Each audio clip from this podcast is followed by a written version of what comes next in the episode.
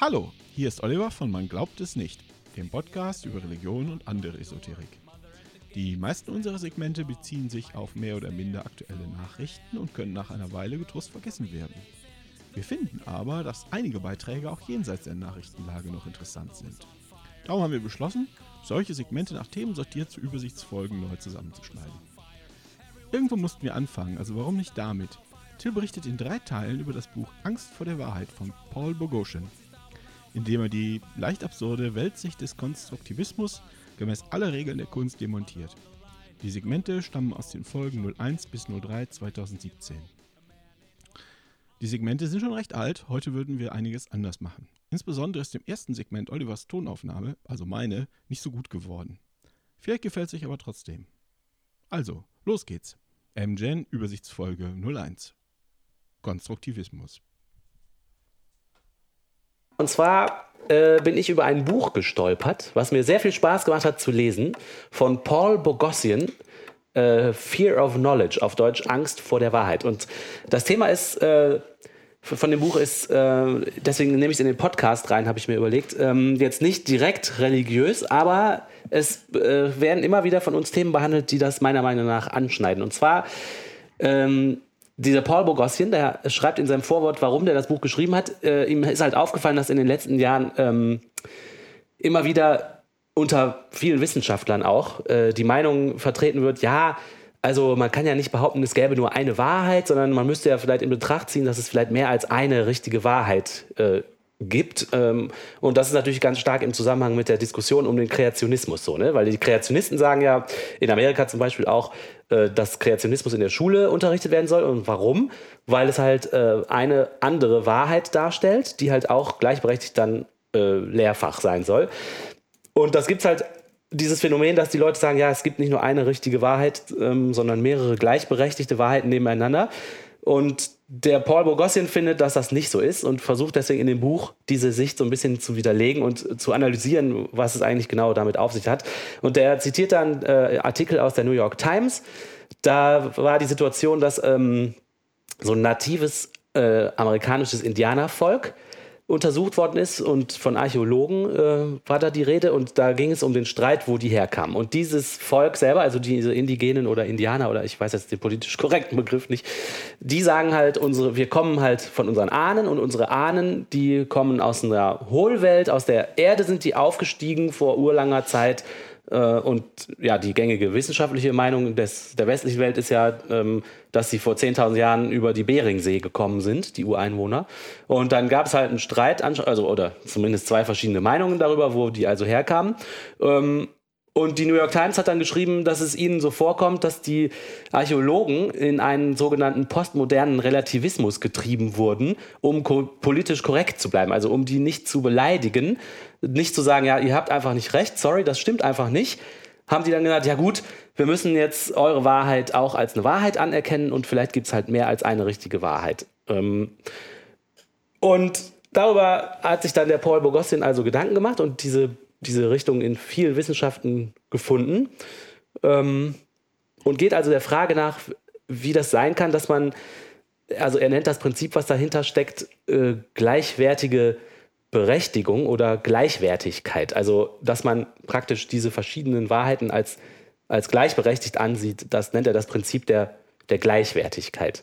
Und dann analysiert er zuerst mal so ein bisschen, mh, mm, was ist das denn eigentlich? Was hat es mit dieser Gleichwertigkeit denn auf sich? Und er, er sagt dann also, anscheinend geht es darum, dass Wissen nicht mehr absolut gesehen wird, sondern als soziale Konstruktion. Das heißt, dass äh, davon ausgegangen wird, alles Wissen, was der Mensch erreicht, ist nicht absolute, auf absoluten Fakten gegründet, sondern die Menschen erreichen Wissen, indem sie es selber konstruieren und zwar in einem sozialen Zusammenhang. Das heißt also, dass sozusagen der, der, die Gesellschaft und die Bedürfnisse und Nöte von der Gesellschaft wesentlichen Einfluss darauf haben, was man an Wissen zutage fördert und dann auch das Wissen selber beeinflusst. Ähm, dann sagt er. Darf ich da mal, darf ich da mal, da mal zwischenfragen? Ja. Ähm, ich bin auch immer sehr vorsichtig, wenn, äh, wenn Relativisten versuchen, mir was zu erzählen. Aber es gibt ja zwei grundlegend verschiedene Formen von diesem Relativismus. Das eine ist, da geht es um kulturelle, kulturelle Eigenschaften und beim anderen geht es um Faktenaussagen. Ja. Und äh, Faktenaussagen, äh, ich meine, wir leben in einer Welt, die ist faktisch. Ähm, und, und, und, manche Sachen sind wahr, manche Aussagen sind wahr und andere nicht. Wir wissen das vielleicht nicht, aber irgendwie ist es schon so. Ähm, und solche Faktenaussagen können ja nicht, also es macht ja keinen Sinn, Faktenaussagen äh, oder Faktenbehauptungen, sagen wir mal so, ähm, irgendwie relativistisch zu betrachten. Aber geht es hier vielleicht auch mehr um so kulturellen Relativismus, dass man Leute nicht auslachen soll, weil die einen Hut aufhaben, weil es nämlich keinen richtigen Weg gibt, einen Hut aufzusetzen. Ja, ja. Also das ist ja was, wo ich das verstehe, ist das ja gerade bei, bei, bei äh, indianischen Leuten oder wie Native Americans oder was auch immer oder ähm, zum Beispiel auch in den USA schwarzhäutige Leute, denen wird ja seit äh, vielen Generationen genau zu sagen, gesagt, wie sie es zu machen haben und wie nicht und warum ihre Kultur im Zweifelsfall minderwertig sei. Weil sie keine Krawatten tragen und keine Stetson-Hüte und nicht die richtige Form von Square Dance haben und so weiter und so fort. Und in dem Fall finde ich sowas wie, wenn man das kulturellen Relativismus nennen möchte, wie auch immer, finde ich das durchaus angemessen, dann ähm, zumindest ein Teil davon durchaus angemessen, weil es dann ja darum geht, den Leuten nicht auf ihre Kultur rumzulatschen. Ja, genau. Also, das ist ja was anderes. Genau, das richtig, ja das stimmt. Der, der Paul Bogossin unterscheidet da auch. Ähm, und als ein Beispiel, wo es durchaus angebracht ist oder sein kann, sagt er zum Beispiel, sind äh, manche feministische Wissenschaften, äh, die davon ausgehen, ähm, dass man halt dadurch, dass man sagt, Fakten sind oft konstruiert, äh, aufdecken kann, dass man bestimmten Fakten auch nicht ausgeliefert ist, sondern dass man die, wenn man sie eh konstruiert hat, äh, ändern kann, so dass es zu mehr Gleichberechtigung zum Beispiel führt. Also ähm, oder der führt an äh, moralische Systeme. Da macht es auch Sinn, die zu relativieren, weil es ist halt schwer zu argumentieren, dass es absolute Fakten auf der Welt gibt, die eine bestimmte Moral äh, nach sich ziehen, sondern der sagt halt, in bestimmten Teilgebieten kann das sehr nützlich sein, eine relativistische Sicht der Dinge zu haben und zu sagen, okay, äh, was jetzt richtig oder falsch ist, hängt halt von anderen Sachen noch zusätzlich ab. Zum Beispiel ja. die Sachen, die wir uns als Gesellschaft konstruieren. Ja, das ist ja interessant. Also diese, da, da spielen ja wirklich unterschiedliche Dinge zusammen. Und also so wie ich das jetzt verstanden habe, weil es ging ja auch um die politische Korrektheit, die sehe ich jetzt sehr stark im Zusammenhang eben mit diesem kulturellen Relativismus, dass man eben Leute nicht beleidigt oder da aufpasst, ne, nicht herabwürdigt durch äh, pauschale Aussagen, die nur auf dem eigenen Mist, äh, auf der eigenen Wertvorstellung da gewachsen sind. Aber wenn das dann so weit führt, und das wurde ja auch schon in anderen Diskussionen jetzt durchaus mal angesprochen, wenn das dazu führt, dass man eben nicht mehr sagen kann, so sorry, aber das ist jetzt wirklich Quatsch. Ne? Aus mhm äh, eben aus Ehrfurcht vor diesen äh, Native Americans, die dann denken, sie sind aus einem oder die Ahnen sind aus einem Hohlraum irgendwie weiß ich nicht, ja. was erschienen. Ein Büffelvolk, was ja. unter der Erde lebt äh, und ja. klar sind die dann hochgestiegen. Ne, wo es dann wirklich, wo, wo es wahrscheinlich, denke ich, doch stichhaltige, also vielleicht sogar Beweise ja. gibt, dass das nicht der Fall ist, äh, sollte man halt auch sagen können, so, nee, ja, nein. Ja, genau, finde ich auch. Ja? Und, Und, das, das ist, glaube ich, das, was er meint. Ne? Das ja. ist zu weit, dass man einen Schritt das jetzt zu weit da reinträgt. Genau. Da, so ja, ich, ich, finde, das finde ich auch ganz wichtig. Das stimmt schon. Also mit dem, mit dem moralischen Relativismus, da gehen bei mir schon wieder Alarmglocken an. Ähm, ich finde nicht, äh, dass, ähm, dass ähm, wenn man, wenn man Relativismus da versteht, dass alles ist, was sich eine Gesellschaft als Moral ausdenkt oder als moralisches System ausdenkt, ist gleichwertig. Das glaube ich nicht, weil sich äh, Moral auch äh, an, an, an Eignung in der physischen Welt ähm, äh, festmachen lässt. Aber es gibt sicher kulturelle Eigenschaften. Also ich meine, mir fällt dann immer wieder die Krawatte ein. Dann machen die, die gleichen Leute, die sich da kaputt lachen, äh, was die Leute für alberne Hüte tragen, äh, stehen tagsüber mit einer, mit einer Krawatte, sitzen mit einer Krawatte im Büro. Ja, Stoffstück, was er vom Hals runterbaumelt mit einem total komplizierten Knoten, den sich niemand merken kann. Das macht viel mehr Sinn, natürlich, klar. Das, macht, das ist ganz normal und über die andere macht man sich lustig. Ja. Äh, Aber bei der Moral ist das schon auch, ein, da muss man auch aufpassen, weil natürlich wird auch Moral sozial konstruiert. Das ist ja das, was er hier sagt, dass bei sozial konstruierten Entitäten, nenne ich es mal, dass es da äh, natürlich unterschiedliche Auffassungen geben kann oder auch sogar unterschiedliche Moral, klar. Ja, also die, die verändert nicht, sich. Aber ja. die müssen nicht immer gleichwertig sein. Also der Paul Bogossian führt die Moral jetzt auch nur als Beispiel an für eine, für eine Disziplin, wo das Sinn machen kann, darüber zu reden, ob man einen relativistischen Standpunkt einnimmt. Äh, der selber okay. äußert sich jetzt nicht dazu, ob der das so sieht oder nicht. Mhm. Der sagt nur, da kann man das halt diskutieren. Ähm, um, und der sagt das halt, um zu sagen, es gibt solche Disziplinen, wo es Sinn macht, so zu reden, aber es gibt halt auch welche in seiner Sicht, wo das halt keinen Sinn macht. Und okay. er identifiziert dann halt in diesem ganzen Kontext drei verschiedene Thesen des Konstruktivismus des Wissens. Äh, also der hat das so ein bisschen analysiert und sagt, was sagen denn, was bedeutet denn eigentlich diese Aussage, wenn ich äh, Gleichberechtigung verschiedener Wahrheiten akzeptiere? Und der identifiziert dann also drei Hauptthesen über den Konstruktivismus des Wissens. Und zwar die Konstruktivismus, der Konstruktivismus über Wahrheit.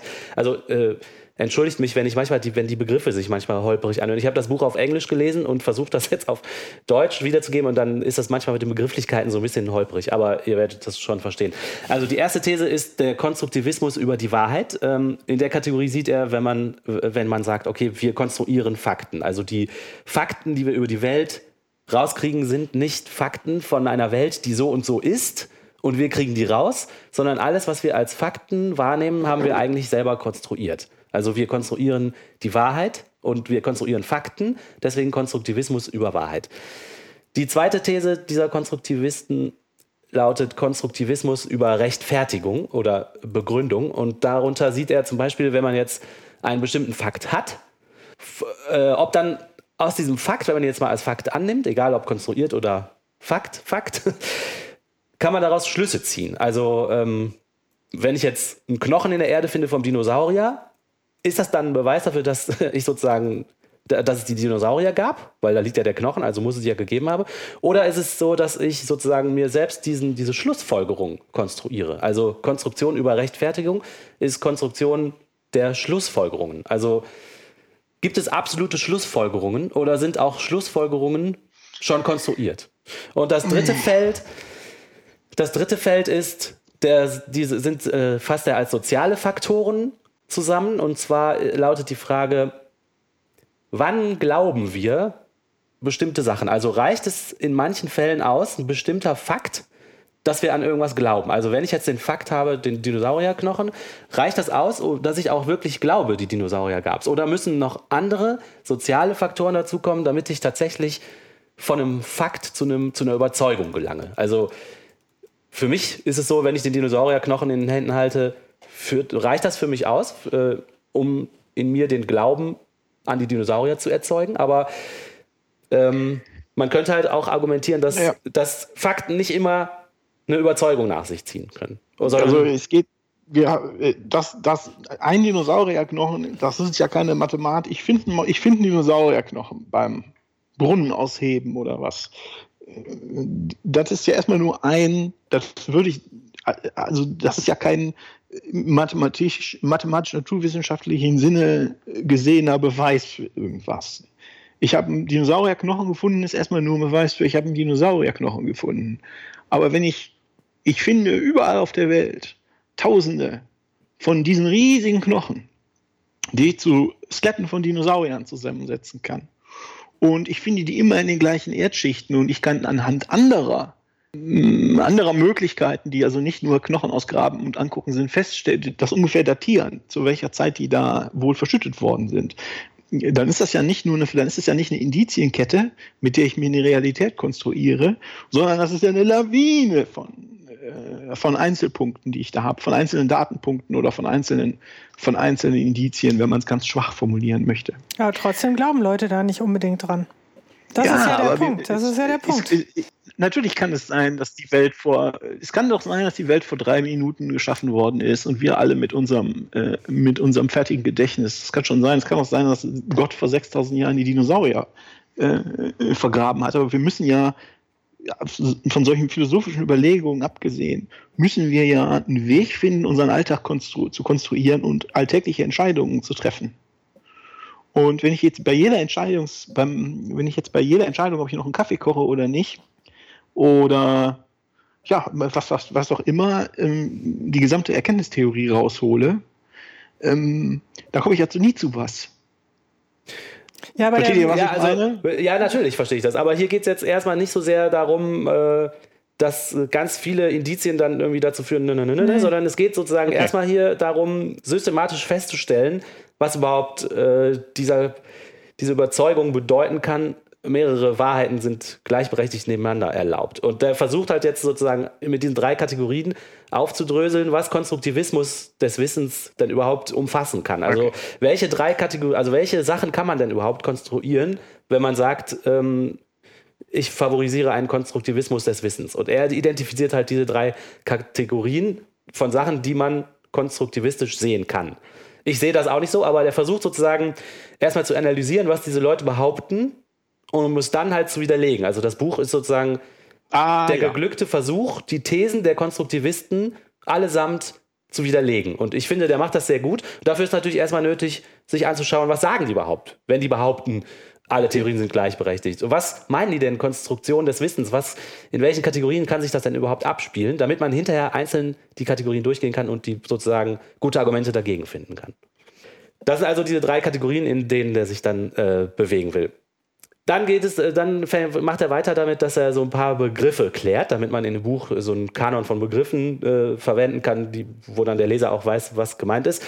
Ähm, zum Beispiel den Begriff des Glaubens, also ähm, der sagt dann, okay, was ist denn Glaube? Das ist eine Überzeugung, könnte man vielleicht auch besser übersetzen jetzt. Äh, also wenn man jetzt glaubt, Jupiter hat 16 Monde, dann besteht ja dieser dieser, dieser Glaube sozusagen aus verschiedenen Sachen. Und zwar erstmal der Inhalt, nämlich Jupiter hat 16 Monde, also die Tatsache. Dann besteht, dann ist es wichtig, ob das wahr oder falsch ist. Also ob es in der echten Welt sozusagen tatsächlich so ist, dass der Jupiter 16 Monde hat oder nicht. Und dann ähm, gibt es noch die Kategorie, ist das, ist das vernünftig oder unvernünftig, diesen Glauben zu haben. Äh, und Glaube ist dann wahr, und zwar genau dann, wenn es ein Fakt ist, dass Jupiter 16 Monde hat. So definiert er sich den Begriff des Glaubens in diesem Buch zusammen. Ähm, jetzt ist es aber in unserer Welt so, Fakt ist, Jupiter hat 30 Monde und damit ist der Glaube, Jupiter hat 16 Monde falsch. so. dann ist natürlich die Frage, ist, das, ist jeder Fakt ein Fakt für jeden? Also ist, ist der Fakt, dass Jupiter 30 Monde hat oder mehr als 30 Monde hat, für jeden derselbe Fakt? Oder könnte es sein, dass es halt für den Olli einen anderen Fakt gibt als für mich? Ne? Ähm, und da sagt er, okay, offensichtlich gibt es auch Fakten, die für jeden anders sind. Zum Beispiel Nudelschlürfen ist unhöflich, ist kein universeller Fakt, weil in Japan ist Nudeln schlürfen nicht unhöflich, aber in den USA schon. Also ist der, ist, ist der Glaube, Nudeln schlürfen ist unhöflich jetzt kein universeller Fakt. Und der Fakt, Geld ist in der Welt, ist zwar unabhängig von Olli und mir oder Martina, Ne? Das ist für uns alle der Fakt. Aber dieser Fakt ist nicht unabhängig vom Bewusstsein, weil um Geld in die Welt zu setzen, muss man ein Bewusstsein haben. Das heißt, ohne das Vorhandensein von Bewusstsein gäbe es auch kein Geld. Das heißt, es gibt Fakten, die sind nicht für alle Leute gleich. Und es gibt Fakten, die sind zwar für alle Leute gleich, aber nicht unabhängig, die existieren nicht unabhängig von einem Bewusstsein. Und dann gibt es aber auch Fakten, die sind komplett unabhängig von den Menschen, nämlich Fakten, die für alle gleich sind und die existieren auch ohne Menschen. Also zum Beispiel Jupiter hat über 30 Monde, ist ein Fakt, der für alle richtig ist. Ähm, und wenn es auch keine bewussten Menschen gäbe, wäre es immer noch ein richtiger Fakt. So, das zu den Fakten. Und jetzt sagt er, okay, jetzt beschäftigt er sich mit der sozialen Konstruktion. Was ist soziale Konstruktion? Ähm, soziale Konstruktion zeichnet sich dadurch aus, dass erstens müssen es Fakten sein, die konstruiert werden. Zweitens müssen es Fakten sein, die nur von Gesellschaften konstruiert werden können. Also der sagt zum Beispiel, zum Beispiel, wenn man mit mehreren Leuten einen Stein auf einen Hügel rollt, ist es zwar ein äh, gesellschaftlich hergestellter Fakt, es ist aber keine soziale Konstruktion, weil es hätte auch durch irgendein Erdbeben oder irgendwas anderes der Stein da hochgerollt werden können. Das heißt, das Faktum, dass der Stein jetzt auf diesem Berg liegt, ist keine sozial, soziale Konstruktion von Fakten, aber der Geldschein schon. Ja, ohne Menschen gäbe es halt keinen Geldschein. Der Geldschein ist nur deswegen ein Geldschein und kein ganz normales Stück Papier, weil es halt eine soziale Komponente gibt, die das, eine Gesellschaft gibt, die das, diese Fakten konstruiert hat. Und das dritte Kriterium ist, dass der, der sozial konstruierte Fakt muss die zufälligen Nöte und Interessen dieser Gesellschaft widerspiegeln. Also das ist ganz wichtig. Das heißt also, alle Fakten, die man sozial konstruiert, müssen also Fakten sein. Die müssen äh, nur von Gesellschaften hergestellt werden können. Und diese Fakten müssen also die Nöte und Interessen der Gesellschaft spiegeln, die sie herstellen. Das sind, wenn das die drei Kriterien erfüllt, sind es sozial konstruierte Fakten. Genau, und um jetzt weiterzumachen, teilt er das Buch, das, das restliche Buch in drei verschiedene Teile. Und warum das so ist, dazu stellt er erstmal dar, wie die klassische Sicht der Wissenschaft ist. Die klassische Sicht der Wissenschaft ist, besteht aus drei Punkten. Und zwar der erste, es gibt Fakten, die von uns komplett unabhängig sind. Also es gibt eine Art und Weise, wie die Welt ist, objektiv. Der zweite Punkt ist, die Tatsache, dass ein Beweis einen Beweis darstellt, ist unabhängig von unserer Wahrnehmung. Also wenn ein Beweis als Beweis taugt, würde er auch als Beweis taugen, wenn wir nicht da wären. Also die Tatsache, dass ein Beweis als Beweis brauchbar ist, ist auch unabhängig von uns. Und der dritte Punkt ist, es gibt gewisse Dinge, da reicht der Beweis aus, um uns von der Richtigkeit dieser Tatsache zu überzeugen. Also der Glaube für einige Dinge entsteht einfach nur durch das Existieren eines vernünftigen Beweises. Also es gibt verschiedene Dinge, wo es ausreicht, dass es Beweis gibt dafür, dass wir das glauben. Ja, also es gibt natürlich auch Sachen, wo dann noch, Okay. Sachen, wo noch soziale, pragmatische Gründe dazukommen, damit wir das glauben. Also zum Beispiel hält dir jemand eine Pistole vor die Brust und sagt, glaube jetzt an Gott. Dann wirst du wahrscheinlich Ja sagen. Äh, Und warum glaubt man dann an Gott? Weil es halt pragmatisch ist. Aber es gibt halt auch Beweise, die, äh, also es gibt halt auch Glaubensgrundsätze oder Überzeugungen, die in uns entstehen, alleine weil es die entsprechenden Tatsachen gibt.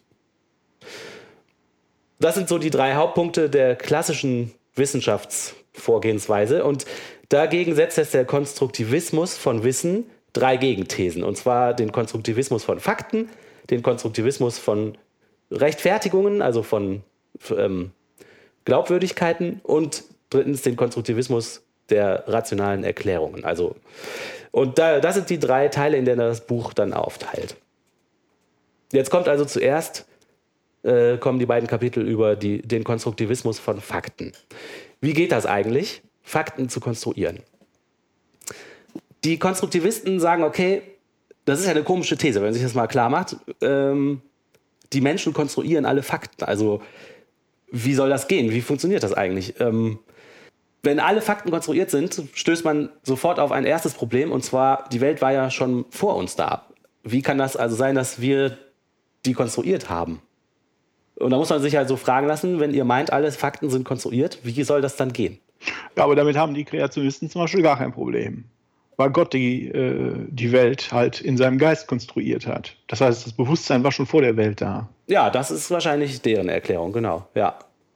Also da gibt es diesen komischen Gottesbeweis von Robert Spähmann, wo er an der irgendwelchen Grammatikformen rumoperiert und aus der Existenz der Grammatikformen die Existenz von Gott folgert.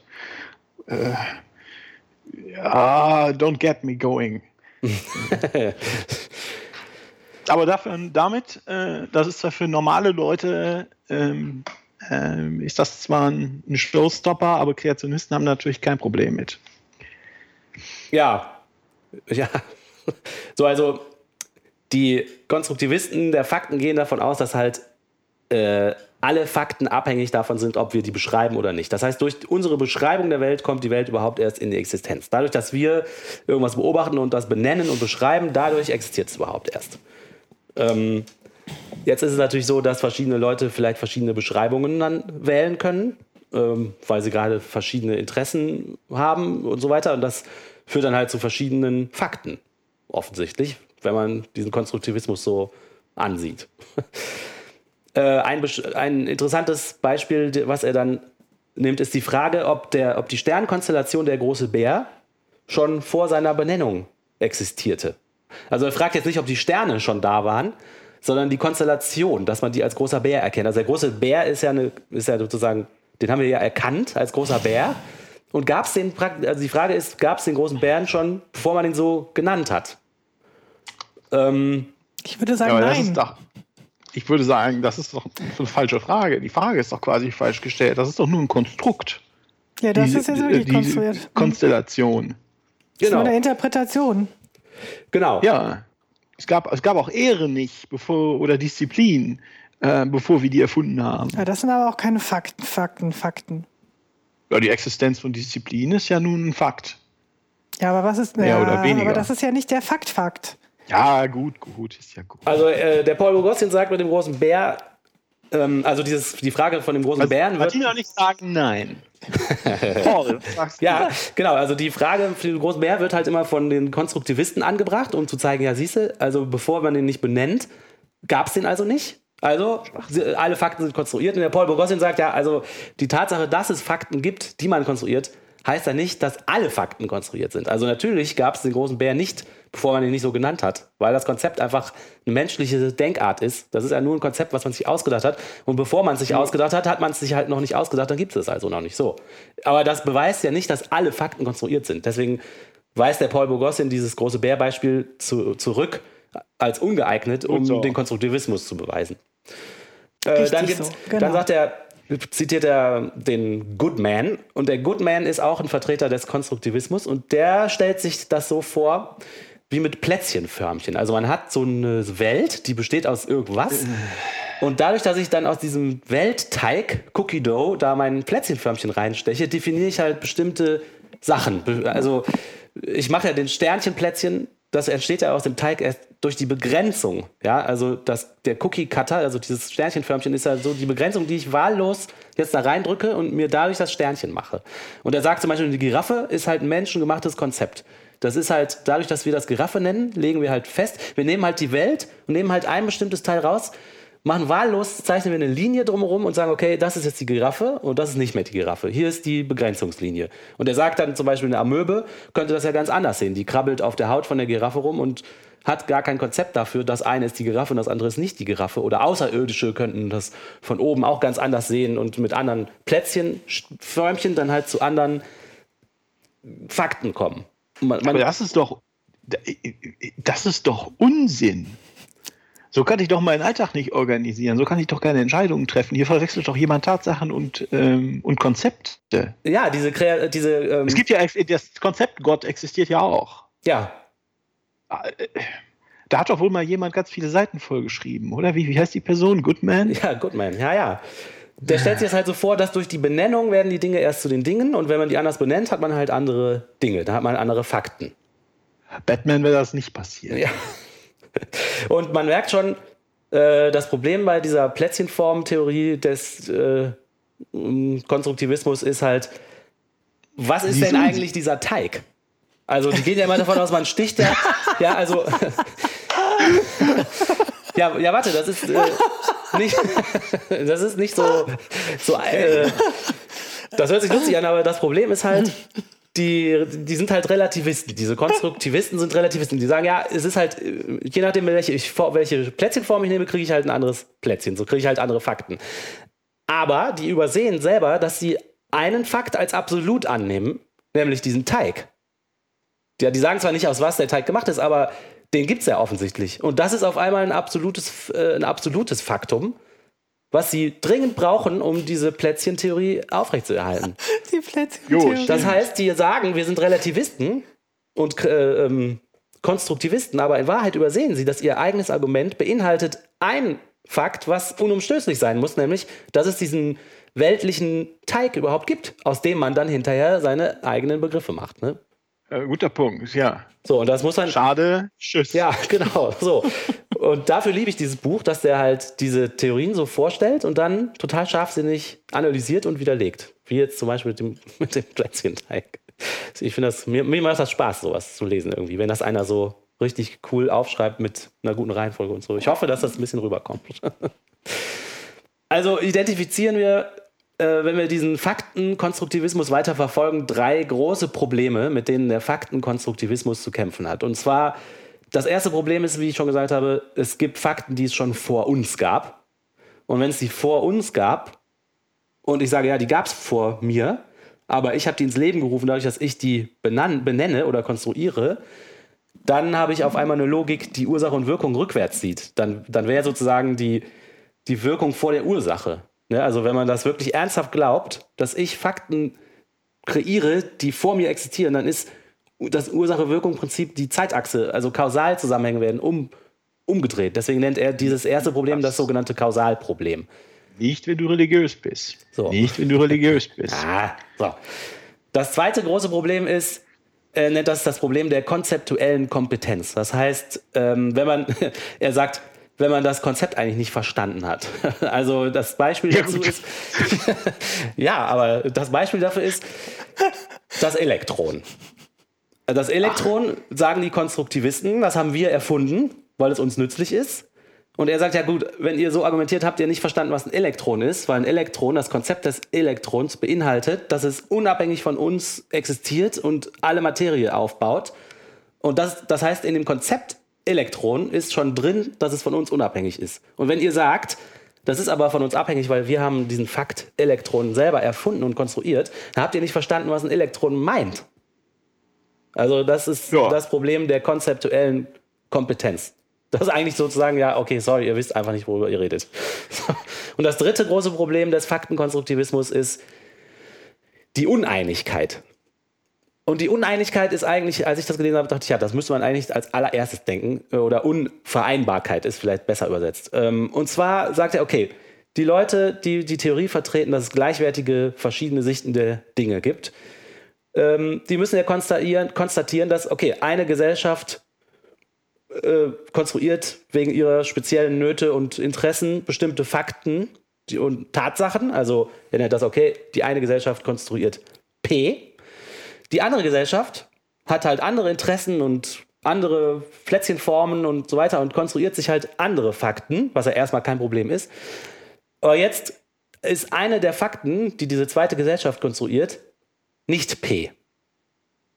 Ja, also die haben sich Ja. einen Fakt konstruiert, nicht P.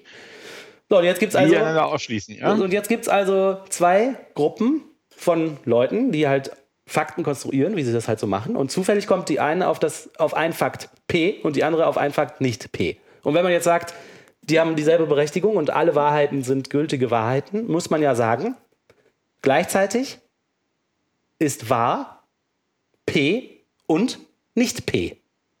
Und wie man schnell sehen kann, widerspricht sich das ja einfach. Es kann ja nicht gleichzeitig P und nicht P. Und dieses Problem nennt er das Problem der Unstimmigkeit oder Uneinigkeit oder un, ja, ich weiß nicht, aus dem Englischen halt. Aber das kriegt man doch bestimmt auch gelöst, indem man behauptet, das gilt halt nur für mich. Homöopathie funktioniert Ja, für aber mich. wenn du der, der Dritte bist, der sagt, ja, ich akzeptiere halt das System von euch und das von euch auch. Also wieder zurück zu den Ureinwohnern, zu den Indianern. ja, ja, ja, ja, ja. Es ja. kann ja Inhaltlich nicht das- gleichzeitig das richtig stimmt sein, dass die aus dem Boden gekommen sind und dass die über die Beringstraße gekommen sind. Es kann ja nicht gleichzeitig richtig sein. Doch, ich bin davon überzeugt, wenn man seinen christlichen Hut aufsetzt, also religiösen Hut aufsetzt, kriegt man das hin. Ja. Das kriegt man hin. Ja, Aber es ist halt inhaltlich schwachsinnig, natürlich. genau. Und jetzt haben wir also diese drei Probleme und dann, dann sagt er, okay, aber wir sind noch nicht fertig leider. Und zwar ähm, gibt es dann einen weiteren Herrn Rorty, Rorty, Ror- Rorty, der hat gesagt, das habe ich gelöst, diese drei Probleme. Und ich bin trotzdem Konstruktivist. Und wie hat er das gemacht? Der hat den sogenannten relativistischen Konstruktivismus äh, eingeführt, der Rorty. Und dieser relativistische Konstruktivismus löst alle drei Probleme. Das heißt, erstmal sieht es wieder so aus, als ob der Konstruktivismus gewonnen hat durch Rortys schlaue Gedanken. Und zwar ist die Grundidee von dem relativistischen Konstruktivismus eine andere als die von diesem Plätzchenform-Konstruktivismus. Man hat jetzt, der nennt das eine repräsentative Unabhängigkeit der Dinge. Also, wenn jetzt der Fakt X hat er eine Eigenschaft an sich und in sich, die dazu führt, dass wir beurteilen können, dass einige Beschreibungen dieser, dieses Fakt X besser sind als andere Beschreibungen. Er nennt das eine intrinsische Eigenschaft, also eine Eigenschaft, die halt dieser Fakt X in sich trägt, die dazu führt, dass wir sagen können, ja, die Beschreibung auf, von X passt besser als eine andere Beschreibung. Okay. Und der Rorty sagt, äh, nein, das muss man nicht fragen, sondern man muss halt, man muss halt eigentlich das anders formulieren. Man muss sagen, bestimmte Aussagen sind wahr oder falsch relativ zu einer bestimmten Theorie über die Welt. Also ich kann halt nicht sagen, ja, die Aussage ist wahr oder falsch, weil es gibt halt keine ob objektive Art und Weise, wie die Dinge an sich sind. Sondern es gibt nur Aussagen, die wahr, man kann nur Aussagen beurteilen, ob die wahr oder falsch sind, relativ zu einer bestimmten Theorie über die Welt, die man sich gemacht Das ist hat. aber schlau. Das leuchtet mir gleich ein. Ja, das ist wirklich schlau, das stimmt nämlich. Und wenn das so ist, dann hat man tatsächlich die drei obigen Probleme umgangen, weil da kann man ja sagen, also relativ zu unserem wissenschaftlichen System, was wir jetzt annehmen, wir normalen Menschen, ist es halt eine Tatsache, dass die Ureinwohner über die Beringsee gekommen sind. Aber relativ zu dem epistemischen System, was die Ureinwohner selber haben, also epistemisches System ist hier das System von Wissenschaft, Wissenschaft und wie man sein Weltbild konstruiert. Also relativ zu deren epistemischem System ist es halt richtig, die Aussage, wir, unsere Ahnen sind aus dem Boden gekommen. Ja, das heißt, ich kann nicht mehr objektiv sagen, die Aussage ist richtig oder falsch, sondern man kann nur noch sagen, die Aussage ist richtig oder falsch, relativ zu dem und dem System oder zu dem und dem Theorie über, über die Welt. Noch dazu kommt, es gibt keinen Weg für die Menschen zu entscheiden, ob ein System, die Welt zu beschreiben oder eine Theorie über die Welt, besser ist als eine andere. Wir können nur sagen, es gibt verschiedene Theorien. Also es gibt die Theorie der Ureinwohner, es gibt unsere Wissenschaft, aber es gibt jetzt keinen objektiven Weg für uns Menschen zu sagen, die eine ist besser oder näher an der Realität, ja, weil die Realität halt nicht absolut ist. Aber das ist doch Unsinn. Ja, finde ich auch. Ich kann Theorien doch testen. Ich kann doch Aussagen testen. Genau, also es gibt definitiv welche, die falsch sind, aber es gibt trotzdem mehrere, die richtig sind. Es gibt trotzdem mehrere, die du meinst, die nicht falsch sind. Ja. Oder nicht falsifiziert sind. Genau, also klar, es gibt immer welche, die offensichtlich falsch sind, aber äh, aber wenn du doch eine Theorie, könnte man nicht sagen, wenn man die überprüft, ne?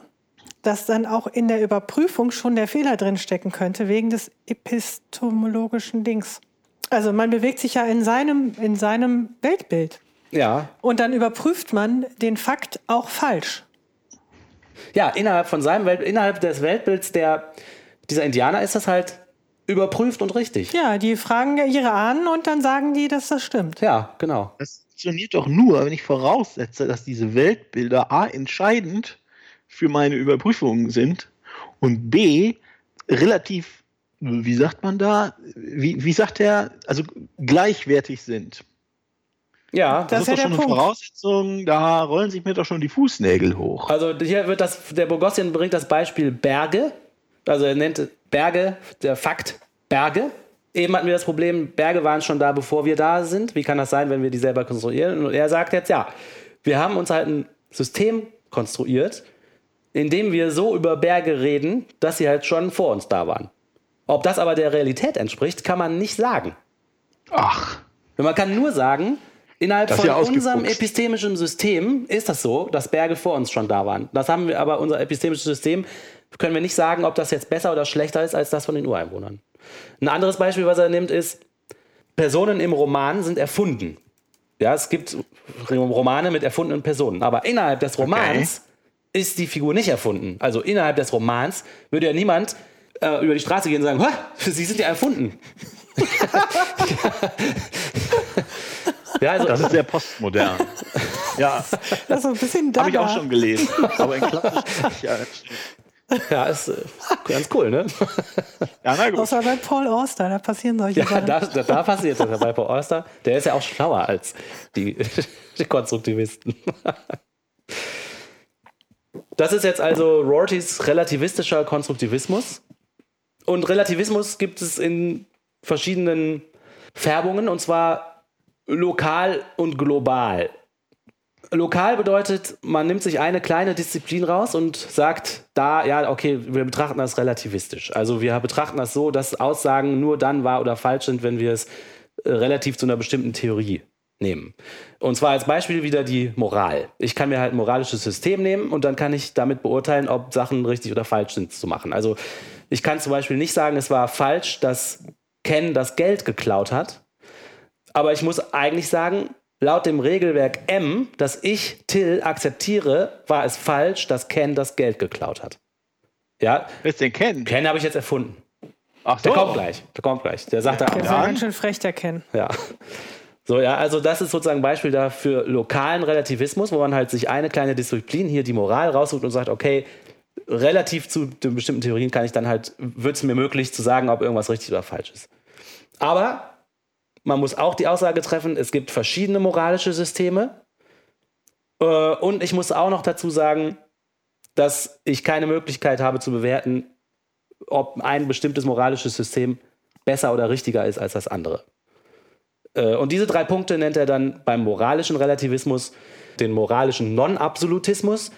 Also es, äh, man kann nicht objektiv sagen, das war falsch, dass du das Geld geklaut hast, sondern nur in Verbindung zu einer bestimmten Regelwerk, was ich mir rannehme. Dann der moralische Relationismus.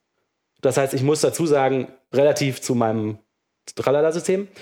Und der moralische Pluralismus. Das heißt, ich muss zugeben, es gibt mehrere moralische Systeme und ich kann nicht unterscheiden, welches davon besser ist. Und dann geht der Rorty halt den Schritt und sagt, okay, so funktioniert offensichtlich lokaler Relativismus und jetzt setzt er, setzt er okay, dann machen wir es jetzt einfach zu einem globalen Relativismus. Und zwar zu einem globalen Relativismus über Fakten. Das ist dann die These von Rorty. Okay. Gegen diesen globalen Relativismus von Rorty gibt es zwei Argumente, die der Paul Bogossian aufführt. Das erste findet er nicht so schick ähm, und das zweite zieht aber für ihn. Das erste nennt er das sogenannte traditionelle Ge Argument gegen den globalen Relativismus. Und das ist nämlich so. Jede relativistische These hat auch immer manche absoluten Wahrheiten zur Grundlage. Also ist globaler Relativismus unmöglich. Was mit dem Cookie Dough? Genau. Und der zweite Einwand ist, wenn man sagt, alles ist subjektiv oder alles ist relativ oder alles ist konstruiert, äh, ähm, kommt man in die logische Schwierigkeit, in der man sich verheddert. Das ist wie mit dem äh, Kreter. Der Kreter sagt, alle Kreter lügen. Weil die Aussage, alles ist subjektiv, ist ja entweder objektiv und deshalb falsch. Ne? Also wenn man sagt, diese Aussage ist objektiv Genau. richtig, Nicht zulässig? dann ist sie halt falsch. Oder sie ist Oder ist sie ist halt subjektiv Dann ist sie nicht allgemeingültig. Und damit, Clever. Ja, und damit wird sie auf einmal irrelevant. Weil wenn es eine subjektive Aussage ist, jemand findet, alles ist subjektiv, ja, okay, dann ist das Gespräch zu Ende. Vielen Dank. So, ja, schöne Ansicht. Aber er sagt, das ist das, sozusagen das traditionelle Argument und er findet das nicht so stichhaltig, weil man halt äh, in Schwierigkeiten läuft. Äh, dieser globale Relativismus mit den Systemen, dass es halt nicht leicht zu sagen ist, ob der Relativismus sagt, ob der wirklich, ähm, ob dieses Kreta-Argument da zieht. Ich habe es nicht genau verstanden, aber er findet irgendwie, dass das nicht so ein starkes Argument ist dagegen. Deswegen nimmt er ein anderes Argument gegen den globalen Relativismus in die Hand. Ich, ich verstehe warum. Das ist, äh, das, ist ein, ähm, das ist ein schwaches Argument, weil das eine Logelei ist. Ja, Der ja. we- wehrt sich mit einer Logelei gegen eine Logelei, aber du kannst ja an rein äh, an faktischen Sachen zeigen, dass es keinen Sinn ergibt. Ja. Und das ist dann ja viel stärker. Und das wird wahrscheinlich das sein, was er jetzt macht, oder? Also, was er jetzt macht, ist, er sagt, einer Theorie zufolge, an die wir glauben, gab es Dinos. Ja, das ist halt der, das ist eine Aussage, die der globale Relativismus machen würde. Der, Okay. der, der globale Relativismus sagt nicht, es gab Dinos, sondern einer Theorie zufolge, an die wir glauben, gab es Dinos. Das ist halt, dass man das relativiert. Dass es Dinos gab, ist auf einmal kein Fakt mehr, sondern die Aussage kann nur als richtig oder falsch eingeordnet werden, wenn man sie relativ zu einer bestimmten Theorie, also zum Beispiel jetzt unserer modernen Wissenschaft, aussagt. Jetzt sagt er aber, diese Aussage, die also der Relativist machen würde, beinhaltet aber, wenn man es genau sich anguckt, eine Behauptung über einen Fakt. Und zwar sagt er, es gibt Theorien, an die wir glauben. Ja, wenn ich sage, einer Theorie zufolge, an der wir glauben, gab es Dinos, beinhaltet das ja, aha, es gibt eine Theorie, an die ich glaube. Ja. Gibt es also absolute Fakten darüber, welche Theorien wir akzeptieren? Das ist jetzt die Frage, die der, die der Paul Bogossian stellt. Das erinnert mich so an diese Gottesbeweise vom Oliver. Und gibt es praktisch absolute Fakten darüber, welche Gesellschaften welche Theorien akzeptieren jetzt? Also, was er sagt, sind da versteckte Annahmen drin. Genau. Okay. Ja, da sind versteckte Annahmen drin. Also muss man eigentlich reformulieren. Einer Theorie zufolge, an die wir einer Theorie zufolge glauben, gab es Dinos. Ja, die Theorie ist ja, wir glauben an eine Ja. bestimmte Theorie. Und dann, wenn wir Ja. daran glauben, können wir die klar. Aussage machen, einer Theorie zufolge, an die wir glauben, gab es Dinos. Jetzt muss man aber reformulieren. Einer Theorie zufolge, an die wir einer Theorie zur Folge glauben, gab es Dinos. Ja, dann gab es ja dieses die Spiel zweite Theorie. Ja, das Kannst kann du aber definitiv weiterführen. Ja, du, du Ja. kommst nicht zu einem Ende.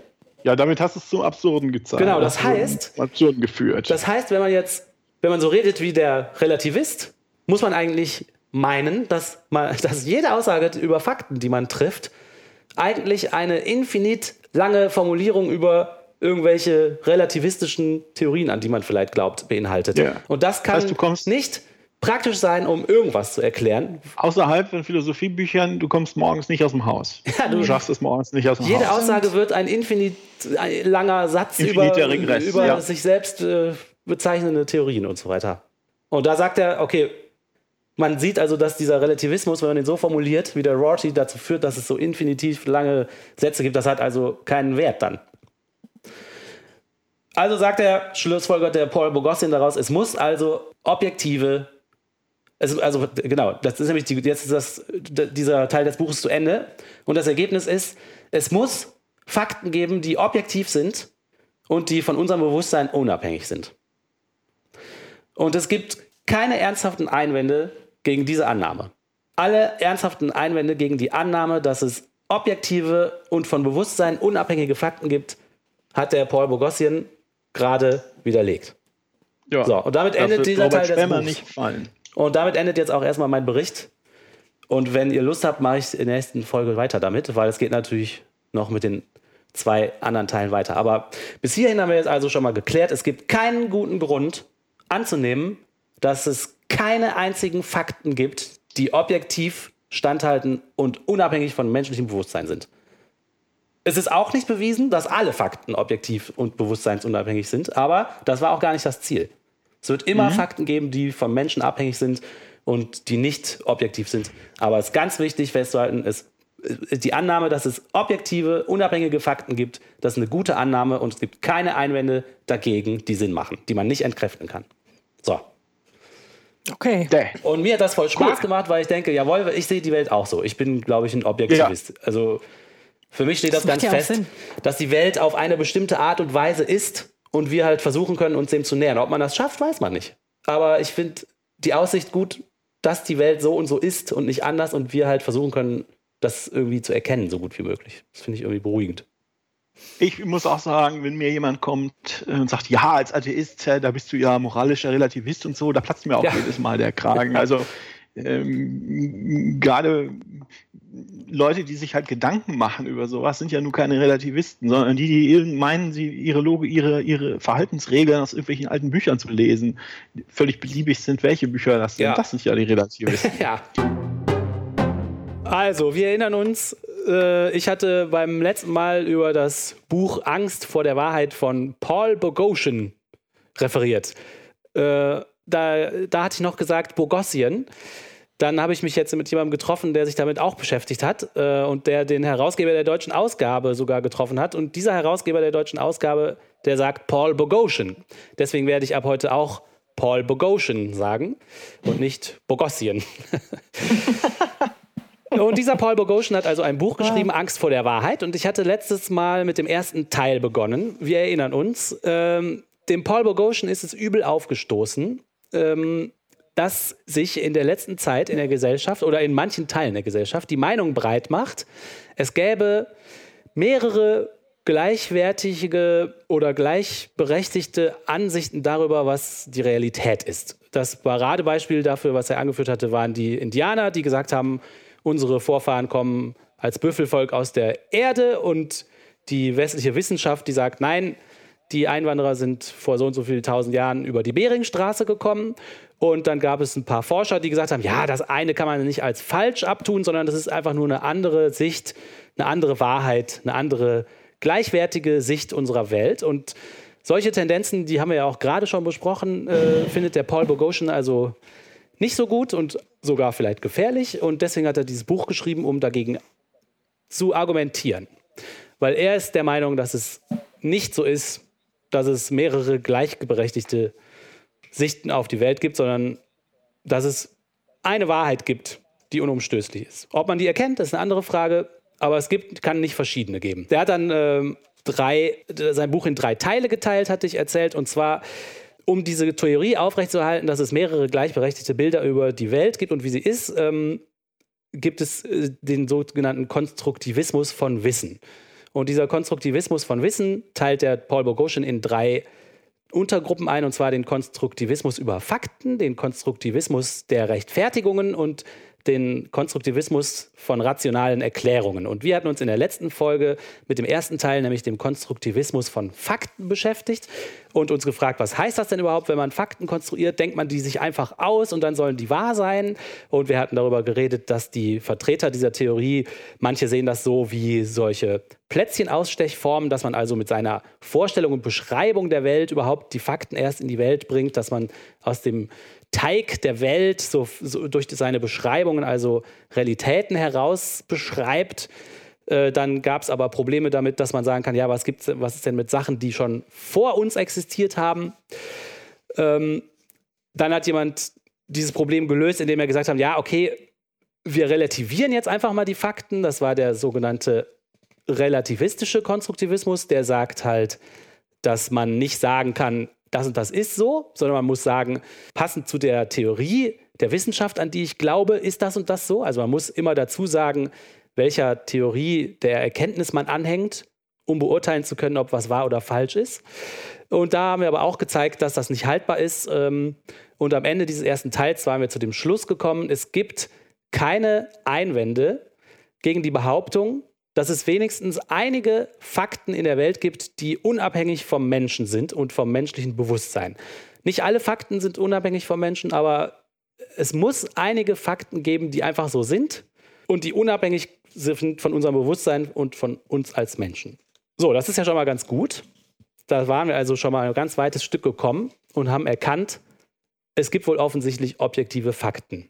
Der zweite Teil von dem Buch, den ich für heute vorbereitet habe, äh, beschäftigt sich jetzt mit, der, mit dem Konstruktivismus von Rechtfertigung. Und die Grundidee dabei ist, dass die Konstruktivisten sagen, ja gut, es mag jetzt einige Fakten geben, die objektiv so sind, aber muss denn jeder aus den bestimmten Fakten zu denselben Schlüssen kommen? Also wenn es eine gewisse Faktenlage gibt, ist es dann zwingend so, dass jeder daraus dieselben Schlüsse zieht? Oder kann es auch sein, ich durch mein wissenschaftliches System, dem ich verfolge, er nennt das epistemisches System, vielleicht zu einer anderen, validen Schlussfolgerung komme als jemand, der ein anderes wissenschaftliches System benutzt als ich. Äh, das würde natürlich auch der Theorie der Gleichwertigkeit der Sichten auf die Welt unterstützen, weil dann wären zwar die Fakten die gleichen, aber trotzdem gäbe es unterschiedliche Schlüsse, die ich daraus ziehen könnte. Dann wäre sozusagen die Theorie gerettet dass es doch gleichwertige Betrachtungen über die Erde gibt oder über die Welt, in der wir leben. Und jetzt ist es ja so, erstmal hört sich das ja sehr komisch an. Ne? Wie kann ich äh, mit derselben Faktenlage zu einer anderen Meinung über die Wahrheit kommen äh, und das aber trotzdem als gleichwertig darstellen? Und deswegen bringt der Paul Boghossian ein berühmtes historisches Beispiel für ins Feld, um das äh, zu verdeutlichen, äh, wie das funktionieren kann. Und zwar den Konflikt über den Bellamin, das war ein Kardinal, und äh, den Galileo. Und zwar hat ja der Kopernikus irgendwann gesagt, ja, es ist eigentlich viel wahrscheinlicher, dass sich nicht alles um die Erde dreht, sondern die Erde um die Sonne und die anderen Planeten auch. Und später konnte dann der Galileo mit Beobachtung durch sein Fernrohr tatsächlich Bewegungen messen und Himmelskörper vermessen und die Geschwindigkeiten äh, sehen und das Bild, was der Kopernikus da gezeichnet hat, bestätigen. Und daraufhin wurde er eingeladen nach Rom und sollte also diesem Kardinal Bellamin das mal genau erklären und sich dafür rechtfertigen, weil das der Kirche natürlich gegen den Strich ging. Und der Galileo hat dann zum, äh, zum Kardinal Bellamin gesagt, ja, gucken Sie mal hier durchs Fernrohr, da kann man einfach sehen, dass das stimmt, was ich sage. Und dann hat der Bellamin gesagt, ich muss gar nicht durch Ihr Fernrohr gucken, ich habe nämlich eine ganz andere Vor äh, äh Quelle von Informationen, und zwar die Bibel. So, wir würden natürlich sagen, ja, toll, super. Äh, jetzt gibt es aber Leute, wie zum Beispiel der schon vorher angeführte Rorty, den ich auch in der letzten Folge schon äh, vorgestellt mhm. hatte, der sagt, so einfach ist das nicht, man kann das nicht so wegwischen, sondern man muss sich jetzt mal wirklich damit beschäftigen, warum ist denn die Bibel nicht dafür geeignet, Aussagen über die Natur dieser Welt zu tätigen? Warum sagen wir das denn? Und der Rorty ist der Meinung, ja, das sagen wir halt heute so, weil damals der Streit zwischen, äh, ja, der, der, Streit zwischen Bellamin und Galileo zu Galileos Gunsten ausgegangen ist und wir uns als Gesellschaft heute noch praktisch auf den Ideen dieses Streits bewegen und Erben davon sind, wie damals der Streit ausgegangen sind. Und deswegen haben wir heute für uns akzeptiert das wissenschaftliche Weltbild Und das Weltbild der Wissenschaft sagt halt, ja, die Bibel ist halt kein haltbares, kein halt, keine haltbare Quelle für Informationen über die Welt. Aber wenn der Streit anders ausgegangen wäre, würden wir heute die Bibel als epistemisches System sozusagen akzeptieren und dann äh, würden wir nicht behaupten, dass das keine echte Quelle ist, um Informationen äh. über die Welt rauszukriegen. Und deswegen aber sagt das, er. Das ist doch Unsinn. Ja, aber warte, das denkt man auch erst, aber es wird noch spannend. Was der Rorty halt sagt, ist, es kann ja sein, dass es jetzt Fakten gibt darüber, wie die Welt aufgebaut ist, ob sich die Erde um die Sonne dreht oder die Sonne um die Erde. Aber es existiert keine Möglichkeit rauszukriegen, ob es jetzt besser ist, dem biblischen Weltbild zu glauben oder dem galiläischen Weltbild zu glauben. Die beiden können zwar miteinander diskutieren, aber es gibt keine Möglichkeit zu sagen, welches System, also die Wissenschaft oder die Bibel, insgesamt besser geeignet ist. Aber das stimmt doch gar nicht. ja, doch. Das ist nämlich sehr, sehr schwierig. Ähm, man kann, und zwar fängt man am besten damit an, sich zu überlegen, was ist denn ein epistemisches System? Äh, ein epistemisches System ist ja schon, wie gesagt, ein System, was man akzeptiert, worüber man Erkenntnisse über die Welt und so weiter äh, machen möchte. Und ähm, das, ist, das epistemische System besteht zum Beispiel ganz alltägliche Sache. Ähm, wenn ich meine, wenn ich den visuellen Eindruck habe, vor mir steht ein Hund, dann bin ich berechtigt zu glauben, dass ein Hund vor mir steht. Ja? Da kann man das noch verfeinern und sagen, ja gut, es müssen bestimmte Umstände gegeben sein und mein optisches System muss funktionieren und wenn das alles so ist, dann kann ich mit Fug und Recht behaupten, wenn ich den visuellen Eindruck habe, vor mir steht ein Hund, dann steht da auch ein Hund vor mir. Das heißt, offensichtlich gibt es da sowas wie ein, ein Prinzip der Beobachtung in unserem epistemischen System heute. Und das Prinzip der Beobachtung sagt halt, wenn ich berechtigt äh, glaube, das und das zu beobachten, dann habe ich auch die Berechtigung dazu zu glauben, dass das so ist. Ja, das heutzutage nimmt man das so an. Also das ist ein, das ist natürlich viel komplizierter, als ich das jetzt formuliere. Das ist aber nicht so wichtig. Im Grunde genommen haben wir uns darauf geeinigt, wenn ich was beobachte, dann ist das auch so. Das heißt, es gibt einen Zustand meiner Sinne, aus denen ich die Berechtigung ableite, zu glauben, dass gewisse Tatsachen so und so sind. Ne? Dann gibt es noch ein Prinzip in unserem epistemischen System, wie man von einem Punkt, den man weiß, zu einem anderen kommt. Also zum Beispiel die Deduktion. Äh, das ist das Prinzip, wenn ich sage, also wenn das und das so und so ist, dann folgt logisch daraus, dass irgendwas anderes so und so ist. Und wenn man das logisch richtig macht, dann ist das auch erlaubt. Dann kann ich von einem Zustand auf einen anderen Zustand schließen und mein epistemisches System äh, erlaubt mir das, das so zu machen. Dann gibt es noch den Vorgang der Induktion. Da sage ich zum Beispiel, immer wenn es regnet, wird die Straße nass, weil das ist, oder immer wenn, also jeden Morgen geht die Sonne auf. Da schließe ich einfach aus der Vergangenheit auf die Zukunft. Das, also niemand, man kann natürlich sagen, ja, das ist nicht hundertprozentig sicher, dass morgen auch noch die Sonne aufgeht. Aber um Theorien über unsere Welt zu erlangen, machen wir das so, dass wir das trotzdem erlauben. Wir erlauben uns selber den Induktionsschluss.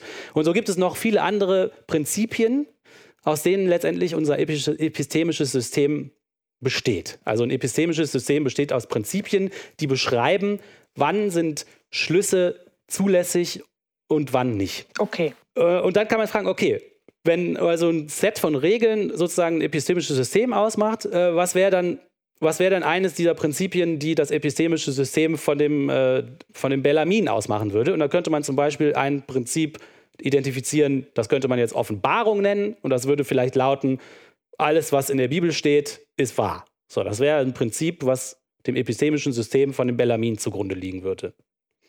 Und der Rorty zitiert dann Wittgenstein und der Wittgenstein hat gesagt, wenn sich zwei Prinzipien treffen äh, und einfach nicht mehr den anderen weiter überzeugen können, dann erklärt jeder seinen Gegner für dumm. Also irgendwann gibt es anscheinend den Punkt, wo man nicht mehr weiter diskutieren kann, ist jetzt mein System richtig oder deins. Erst hat man Argumente, die man mhm. austauschen kann, aber irgendwann kommt man so weit zum Kern der Sache, dass es einfach, dass man nur noch sagen kann, ja, Entschuldigung, du bist halt dumm. Und um dieses Problem zu lösen, wie kann ich denn jetzt entscheiden? Also wie entscheide ich denn jetzt, welches epistemische System ist besser als ein anderes? Weil für uns heute ist ja eindeutig klar, dass die Bibel kein Gutes ist, aber die Wissenschaft schon. Aber wie geht dieser Vorgang jetzt? Wie kann man das systematisch fassen? Wie kann man unterscheiden, welches epistemische System besser als ein, anderes? Und da wird wieder Wittgenstein zitiert. Und zwar fragt er sich, was wäre mit Leuten, wie wäre mit Leuten zu verfahren, die ein, an ein Orakel glauben, also die immer, um alle Fragen zu klären, irgendein Orakel konsultieren. Und da würde man ja auch sagen, okay, wenn die dann irgendwann erklären müssen, warum ihr Orakel besser ist als die Wissenschaft und die nur auf das Orakel zurückgreifen, um diese Sache zu erklären uns, dann würden wir das nicht akzeptieren. Ne? Also wir fragen die ja, okay, warum ist denn das Orakel besser als unsere Wissenschaft? Und dann argumentieren die wieder nur mit dem Orakel. Dann fragen die das Orakel und das Orakel sagt ja, das Orakel ist halt besser. Dann würden wir sagen, ja gut, ja, du hast jetzt in deinem System argumentiert, aber das ist ja kein echtes Argument, warum dein System besser ist. Ja. Das heißt, es ist schon mal nicht so einfach. Aber das ist ja auch so nicht. Sondern die Wissenschaft sagt ja nicht, unser System ist gut, weil wir sagen, dass unser System gut ist. Sondern unser System ist gut, weil unser System offensichtlich funktioniert. Martina ist verschwunden. Ich muss das Stromkabel holen. Ich bin noch da. Redet einfach weiter. Also die, die Frage, die dahinter steht, ist immer noch, ähm, wenn ich davon überzeugt ja, gut, ich will, bin, mein, ich, ich, will da nicht drauf rumreiten. Ich habe den Eindruck, ähm, vielleicht bin ich da auch nur einfach zu bräsig zu, um das zu verstehen, was die wollen. Meines Erachtens ist das offensichtlich nicht so. Also die, die Frage, die dahinter steht, ist, wie, wie, wie kann ich zeigen, dass mein System besser ist als ein anderes? Also wie kann ich zum Beispiel zeigen, dass, die, dass der Vatikan mit seiner Bibel halt nicht so ein gutes System hat wie ich? So, wie gehe ich dann vor, wenn ich das mache? Ich diskutiere mit denen und bringe Argumente ins Feld. Und ich muss natürlich innerhalb von irgendeinem System muss ich mich ja bewegen, um zu diskutieren. In welchem mache ich das? Natürlich nicht in deren. Ja, ich nehme mir jetzt nicht die Bibel zur Grundlage, um zu zeigen, dass die Bibel eine schlechte Grundlage ist. Also nehme ich mein eigenes. Dann nehme ich also die auch. Wissenschaft her. Aber gut. Äh, nehme ich also meine Wissenschaft her und fange an zu argumentieren, dass die Wissenschaft besser ist als die Bibel. So, und selbst wenn es mir dann gelingt, was sehr wahrscheinlich ist, zu zeigen, dass das so ist, kann der andere immer noch sagen, ja gut, äh, du hast jetzt mit deinem System mir gezeigt, dass das, das System zumindest sich nicht widerspricht. Ja, dein System sagt von sich selber, es stimmt. Und dann fängt er an und nimmt sein System her und kommt auch zu dem Schluss, mein System stimmt. Und jetzt stehen da zwei Leute, die haben innerhalb ihrer Systeme richtig argumentiert und kommen beide zu dem Schluss, mein System ist richtig. Das ist halt ein Problem, weil das zwei verschiedene Systeme sind. Und die Frage ist, wie kann man das jetzt entscheiden? So, also der Vorwurf ist, äh, jeder, der sein eigenes System verteidigt, kann nur innerhalb von seinem eigenen System argumentieren, um das zu verteidigen. Und was hat man am Ende gemacht? Man hat nur gezeigt, dass sein System funktioniert. Aber solange der andere das auch kann, ob das bei der Bibel der Fall ist, ist jetzt eine andere Frage. Aber sagen wir mal, es gäbe ein echtes anderes epistemisches System, dann wäre dieser Mensch auch in der Lage, mit Argumentationsketten, die in seinem System erlaubt sind, äh, nachzuweisen, dass sein System stimmt und berechtigt ist. Ja, das heißt, du hast zwei Leute mit unterschiedlichen Systemen, die beide innerhalb ihres Systems argumentieren und zu dem Schluss kommen, mein System ist richtig. Das ist halt ein Problem. Okay. Das heißt, okay. es scheint erstmal so, als ob jeder Versuch, sein eigenes System zu verteidigen, eigentlich nur eine Übung darin ist, zu überprüfen, ob das System überhaupt ein System ist. Weil wenn man es nicht mal schafft, sein eigenes System zu verteidigen, dann hat man einfach nur herausgefunden, es war von Anfang an gar kein richtiges, cooles System. So, aber wenn man das schafft, und der andere auch, hat man halt ein Problem, weil wer soll dann entscheiden, was besser ist? Also, okay. Ne, so. Und jetzt gibt es einen Menschen, der heißt Thomas Nagel, der sagt, ja, das ist aber nicht so schlimm. Das ist, und zwar ist es deswegen nicht so schlimm, weil wenn ich jetzt mit Argument, wenn ich das Argument bringe, ähm, dein System ist nicht gut oder dein System ist nicht berechtigt oder dein System ist unvernünftig und der andere fängt dann an, in seinem eigenen System zu beweisen, dass es stimmt, dann ist es okay, dass man innerhalb seines eigenen Systems bleibt, weil der Angriff auf dieses System sich auch innerhalb des Systems bewegt hat. In dem Moment, wo ich sage, dein System ist unlogisch oder dein System ist, ähm, ist nicht stimmig, bewege ich mich als Angreifer schon in dem System. Und deswegen ist es auch berechtigt, innerhalb des Systems auf diesen Angriff zu antworten. Das heißt, der Thomas Nagel sagt, das ist gar kein Problem. Das ist kein, keine Hürde. Okay. Also. Ja, danke, Till. Ne? Also, dann freuen wir uns auf den dritten Teil von Paul Bogosian. Und äh, das Buch, das muss man den Hörerinnen und Hörern erzählen, über das Till jetzt äh, dann zum dritten Mal referieren wird, hat 160 Seiten. Aber ist sehr dicht. Wir freuen uns also äh, auf den Zeitpunkt, ähm, wenn Till mal das Kapital gelesen hat und uns dann 200 Jahre davon äh, berichten wird. Ich mache weiter mit Paul Bogosian. Zwei Teile haben wir ja schon hinter uns. Ich versuche das heute zum Abschluss zu bringen, weil ich das inhaltlich passt das, glaube ich, ganz gut. Und ähm, möglicherweise brauchen wir noch einen vierten Teil, wo wir darüber sprechen, warum das für unser Thema im Alltag relevant ist. Das finde ich gut. Ja, können wir ja gucken, genau. Finde ich auch nicht schlecht. Dann mache ich, äh, dann, äh, ich mache noch mal eine kleine Wiederholung, was wir in den beiden letzten Episoden zu Paul Boghossian und seinem Buch Angst vor der Wahrheit gesagt hatten. Wir hatten damit angefangen zu äh, zeigen, dass es keinen Zweifel daran geben kann, dass es bestimmte Fakten in der Welt und im Universum gibt, die von uns unabhängig sind. Von den Menschen, von unserem Bewusstsein, von unserer Beschreibung unabhängig. Also wir hatten der, der erste Teil von Paul Boghossians Buch hat gezeigt, dass es keinen Grund gibt, das anzuzweifeln, dass es also Fakten gibt, die unabhängig von uns sind. In dem zweiten Teil aus der letzten Folge hatten wir uns damit beschäftigt, was ist denn jetzt, wenn man äh, akzeptiert, dass für uns alle dieselbe Faktenlage gilt. Ähm, aber dann kam die Idee auf, was wäre denn, wenn aus derselben Faktenlage unterschiedliche Überzeugungen ableitbar sind? Also wenn jetzt verschiedene Menschen mit denselben Fakten arbeiten, aber der eine kommt zur Überzeugung A und der andere kommt zu der Überzeugung B, auf, auf denselben Fakten basierend.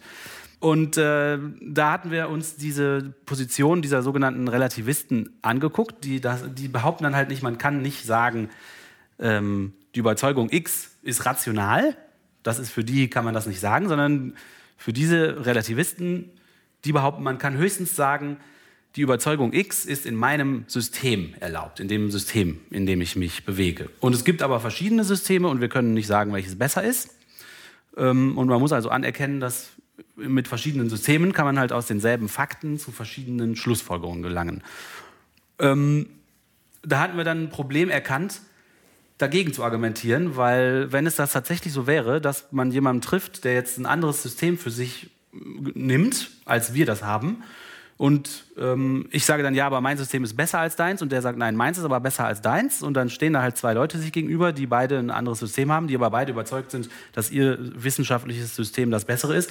Und alles, was man dann machen kann, ist ja, dass man, dass ich halt versuche, ihm zu erklären, dass mein System das bessere ist. Aber um ihm das zu erläutern, muss ich mich ja auch innerhalb von einem System bewegen.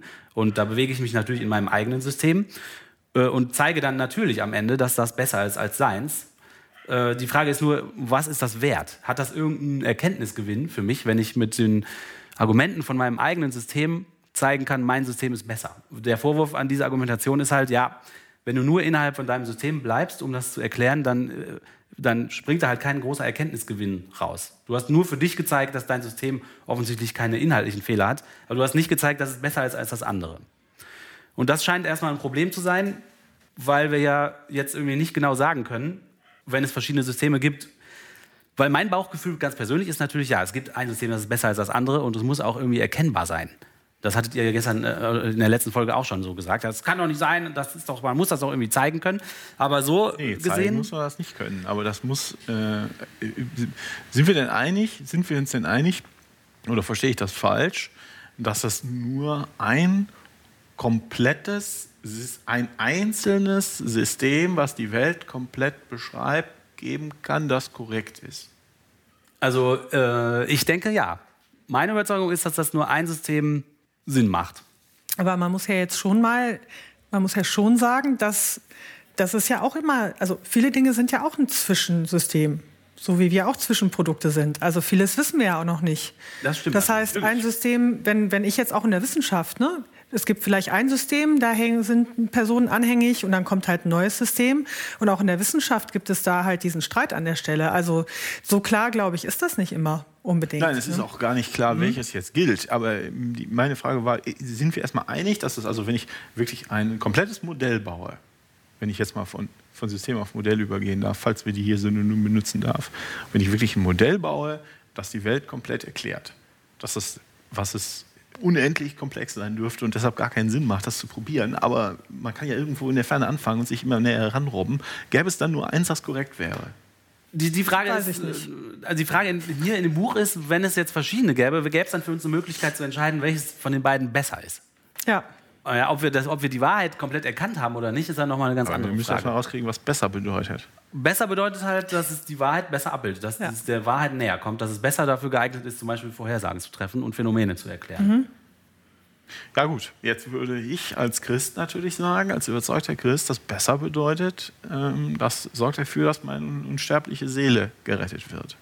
Das ist ja das Ziel, was ich im Leben habe. Genau.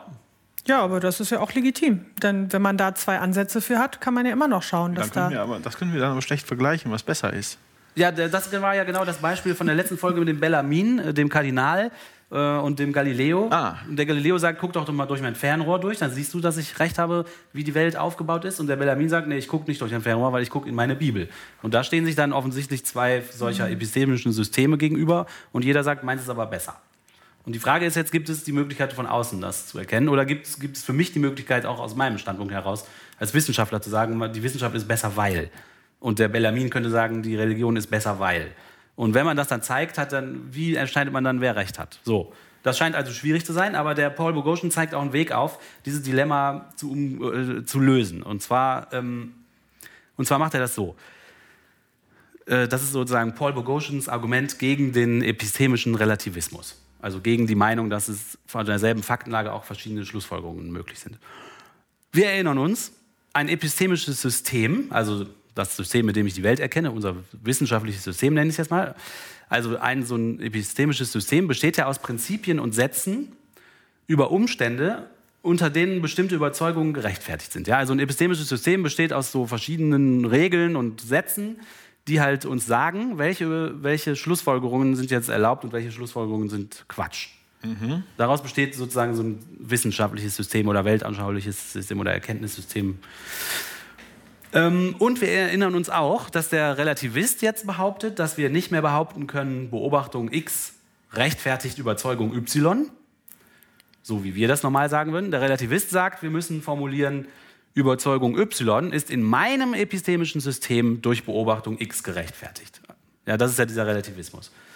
Und wenn man das aber zu Ende denkt, heißt das, dass alle spezifischen Beurteilungen falsch sind, behauptet der Relativist. Weil ich kann nicht einfach sagen, Beobachtung X rechtfertigt Y, sondern ich muss halt immer das, äh, das ist immer falsch, weil ich muss halt immer sagen, nur in meinem System ist das gerechtfertigt. Ähm, und wenn, wenn man jetzt also schlussfolgert, dass alle spezifischen Beurteilungen falsch sind, dann kommt man äh, zu dem Problem, dass die halt durch Beurteilungen ersetzt werden müssen, die halt sagen, in meinem System ist das und das richtig. Das heißt aber auch, dass alle die Regeln, aus denen mein epistemisches System besteht, auch falsch sein müssen, weil das sind solche spezifischen Aussagen. Also die Regeln, aus denen ein epistemisches System besteht, sind Regeln, die halt aussagen, wenn das, dann ist erlaubt, das und das zu schließen, aber nicht das. Und wenn der Relativist sagt, alle diese spezifischen Aussagen sind falsch, sind sogar die Regeln falsch, aus denen sein eigenes System besteht. Das heißt, dass der, dass er im Endeffekt sagt, ja geil, ich glaube an ein epistemisches System, von dem ich selber sage, dass alle seine Grundregeln schon gar nicht richtig sein können. Und das, ah, nein, nein. Sind die denn falsch, erwiesen falsch in dem System oder sind die nur nicht erwiesen richtig? die sind falsch. Die sind falsch formuliert. Die sind falsch. Weil es halt spezifische Aussagen sind. Das Beispiel, was der Paul Boghossian dazu bringt, um es zu erklären, ist die spezifische epistemische Beurteilung, Jack ist unsterblich, wenn die immer falsch ist, wenn die Aussage Jack ist unsterblich immer falsch ist, dann muss auch die Aussage alle Männer sind unsterblich falsch sein. Und in dem Fall ist das halt parallel. Dann muss die Aussage immer falsch sein. Okay. Und äh, das ist halt eine Analogie dazu. Also der Satz Jack ist unsterblich wäre eine so eine spezifische Beurteilung. Zum Beispiel so eine spezifische Beurteilung äh, wie Beobachtung X überzeugt, äh, rechtfertigt Überzeugung Y. Dann muss auch alle Männer sind unsterblich falsch sein. Und der Satz alle Männer sind unsterblich ist ein generelles Prinzip, aus dem jetzt zum Beispiel so ein epistemisches System besteht. Ja, epistemische Systeme bestehen halt aus so generellen Prinzipien. Und wenn alle spezifischen Beurteilungen falsch sind, dann müssen auch die generellen Prinzipien falsch sein. Das heißt, dass der Relativist zu dem Problem kommt, dass, er, dass du nur noch epistemische Systeme haben kannst, deren Grundregeln schon alle falsch sind. Okay. Und das ist halt ein Problem, weil wenn ich, ich kann ja nicht selber davon einem System überzeugt sein, von dem ich sage, ja, das ist eh alles falsch. Ich kann nicht von einem. Nein. Um mit einem epistemischen System zu arbeiten, muss ich davon überzeugt sein. Ich kann nicht sagen, ich bin davon dem System nicht überzeugt, aber ich verteidige das jetzt gegen dich. Wenn man jetzt die Bibel als epistemisches System sich selber zu eigen macht, dann muss man auch davon überzeugt sein. Man kann, sonst bringt die ganze Diskussion ja nichts. Man kann ja nicht in die Diskussion gehen. Also der Kardinal Bellarmin konnte ja nicht in die Diskussion mit dem Galileo gehen und sagen, ja, ich verteidige jetzt, ich verteidige jetzt die Bibel, glaube aber selber gar nicht dran. In dem Moment, Warum wo du nicht nicht? von dem, ja, in dem Moment, wo du nicht von dem epistemischen System überzeugt bist, muss ich auch nicht erklären, dass meins richtiger ist. Dann habe ich ja schon gewonnen. Dann hätte der Galileo sofort gewonnen. Also wir gehen davon aus, dass Überzeugung das Ziel ist. Überzeu dass man von seinem eigenen epistemischen System überzeugt ist, ist zumindest die Voraussetzung dafür, dass man mit dem anderen das verteidigen will, kann. Und wie? Und das besteht jetzt nur aus falschen Aussagen. Genau, wenn man, wenn man behauptet, man kann keine spezifischen Behauptungen mehr zulassen, weil man die ersetzen muss durch so relativistische Behauptungen, dann, muss, dann kommt man halt logisch zu dem Schluss, dass halt auch die Prinzipien, aus denen das System selber besteht, keine Gültigkeit mehr haben können. Und wenn die Prinzipien, aus denen mein System besteht, selber nicht mehr gültig sind, dann kann ich schlecht noch mit dem System arbeiten und daran glauben. Weil ich ja selber gerade mir nachgewiesen habe, dass schon die Grundlagen von dem System nicht stimmen können. Also es ist alles, die Überlegungen, die der ähm, Paul Bogosche macht, sind relativ abstrakt. Das, äh, Ehrlich? Deswegen ist das auch. äh, Ihr sagt immer, dass ja, das Buch hat nur 120 Seiten, das stimmt auch. Aber das ist halt geballte, Das ist wirklich komplex. geballte Gedankengänge, die, die man da. Und ich finde das. Ähm, Aber, aber- wie, aber um das mal zu, ich habe das ehrlich gesagt noch nicht so ganz so richtig verstanden. ja, okay. Also wenn ich jetzt, also mein System, ne? Mein epistemisches System, dem ich anhängig bin, also da müssen alle Aussagen zutreffen oder, Nee, oder so, du suchst ja ein epistemisches System jetzt zum Beispiel aus. äh, Und du würdest dann ja sagen, ja, ich bin überzeugt, dass mein System ein gutes System ist. Du, du suchst ja. Ja. jetzt kein Weltbild aus, von dem du selber sagst, ja, das ist eigentlich Quatsch. Genau, das trifft ja auch auf den Mann mit der Bibel zu. Genau. Mhm. Und wie überzeuge ich den jetzt davon, dass mein System besser ist? Der Paul Boghossian zeigt jetzt hier, dass, äh, dass die Annahme, dass man nur relativistisch argumentieren darf, dazu führt, dass man annehmen muss, dass sein eigenes System schon nicht mehr stimmt. Also Ach so. die, die, die Forderung so. der Ah, Relativisten ist halt, die Okay. Forderung der Relativisten ist halt, Okay. wir dürfen nicht mehr sagen, Beobachtung X Ja. rechtfertigt Überzeugung Y. Also die Beobachtung Ja. ist halt gemacht und daraus folgt eindeutig, dass die Überzeugung Y richtig ist. Also ich beobachte halt, sagen wir mal, da gibt es einen Stern, also habe ich die Überzeugung, der Stern ist auch da. Mhm. Ja. Das darf man nicht mehr so formulieren, sondern man darf nur sagen, in meinem System ist es gerechtfertigt zu glauben, dass da ein Stern steht, wenn ich die Beobachtung mache. Ja. Und dann könnte man halt andere Leute denken, die haben andere Systeme, die sagen, ja, in meinem System rechtfertigt die Beobachtung, dass da der Stern steht, aber nicht die Überzeugung, dass der Stern auch wirklich da steht. Ja, also wichtig ist nochmal, sich vor Augen zu führen, dass er halt gegen den Relativismus argumentiert. Ne? Ja, genau. Also, weil du kannst ja jemanden, der religiös ist und an die Bibel da jetzt glaubt, den überzeugen, das geht ja nicht. Also das, geht vielleicht, aber es geht nicht in jedem Fall. Dafür gibt es ja keine Garantie. Genau. Und man kann auch nicht immer, auch wie gesagt innerhalb der Wissenschaft, auch nicht immer sofort äh, entscheiden, welches das bessere System ist. Es gibt ganz viele Modelle oder, äh, oder also Beschreibungen von Systemen, die auch in der Physik zum Beispiel bestimmt nochmal revidiert werden oder auch sich irgendwie äh, gegeneinander aufheben. Also was vorher Ja. nicht äh, so zusammenkommt, was man eben noch nicht weiß.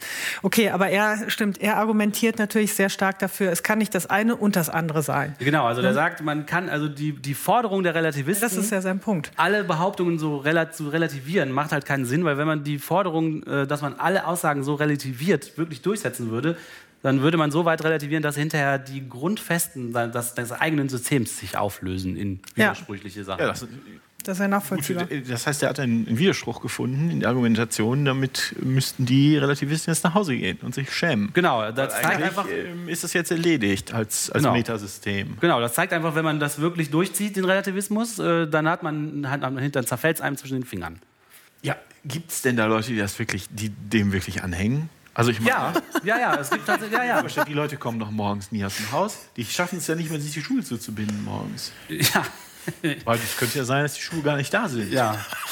Es gibt dann noch so ein paar andere Versuche. Ähm, Kann ich doch mein Leben nicht dran aufbauen. es gibt dann noch so ein paar andere Versuche, den Relativismus zu retten, wenn man also erkannt hat, dass der so keinen Sinn macht, äh, wie wir den gerade durchexistiert haben. Dann gab es noch so ein paar andere Versuche, den Relativismus so ein bisschen umzuformulieren, so dass er vielleicht Bestand hat.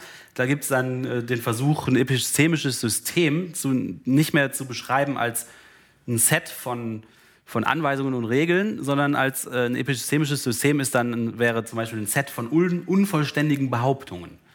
Äh, und damit könnte man dann diesen Relativismus durchziehen. Aber man kann relativ einfach Weil der zeigen. Widerspruch in dem Teil ist, den ich gerade nicht behaupte. Genau, man kann aber relativ Ja, einfach das zeigen, dass äh, Das ist Systeme. aber ein billiger Trick. Genau, und man kann sehr schnell zeigen, dass äh, Systeme, die aus unvollständigen Behauptungen bestehen, halt einfach sinnlos sind. Die, die bringen gar nichts. Also man kann keinen Erkenntnisgewinn die, äh, daraus äh, ziehen und nichts. Also das kann man relativ schnell zeigen. Dann gab es die Idee, ein epistemisches System zu beschreiben als ein Set von Imperativen. Also nicht wenn du die Beobachtung A machst, ist es gerechtfertigt, zu der Überzeugung Y zu gelangen. Das wäre das Normale. Sondern äh, wenn man das als das Set von Imperativen verstehen würde, würde man sagen, wenn du die Beobachtung A machst, dann glaube B. Aber das kann man auch sehr schnell zeigen, dass das auch kein System ist, womit man irgendwie weiterkommt im praktischen Leben.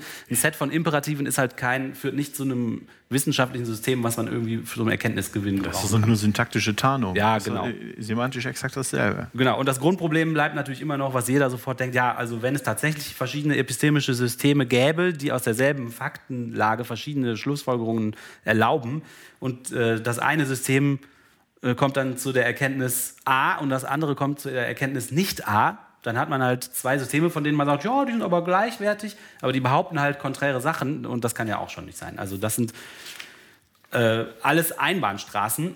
Und ähm, wo landen wir dann also? Wir sind jetzt am Ende des zweiten Teils von dem Buches und äh, was ist der Stand der Dinge? Der Stand der Dinge ist, okay, wir haben bereits, haben wir schon gesagt, erkannt, es gibt zwar absolute Fakten, und die Frage, ob aus den Fakten immer dieselben Schlüsse gezogen werden müssen, ist jetzt gerade offensichtlich, also sind wir im kleinen Dilemma, nämlich auf der einen Seite haben wir äh, das Gefühl, ich kann die Richtigkeit meines eigenen Systems nur innerhalb dieses Systems zeigen. Es gibt keine Möglichkeit zu entscheiden, wer jetzt mehr Recht hat.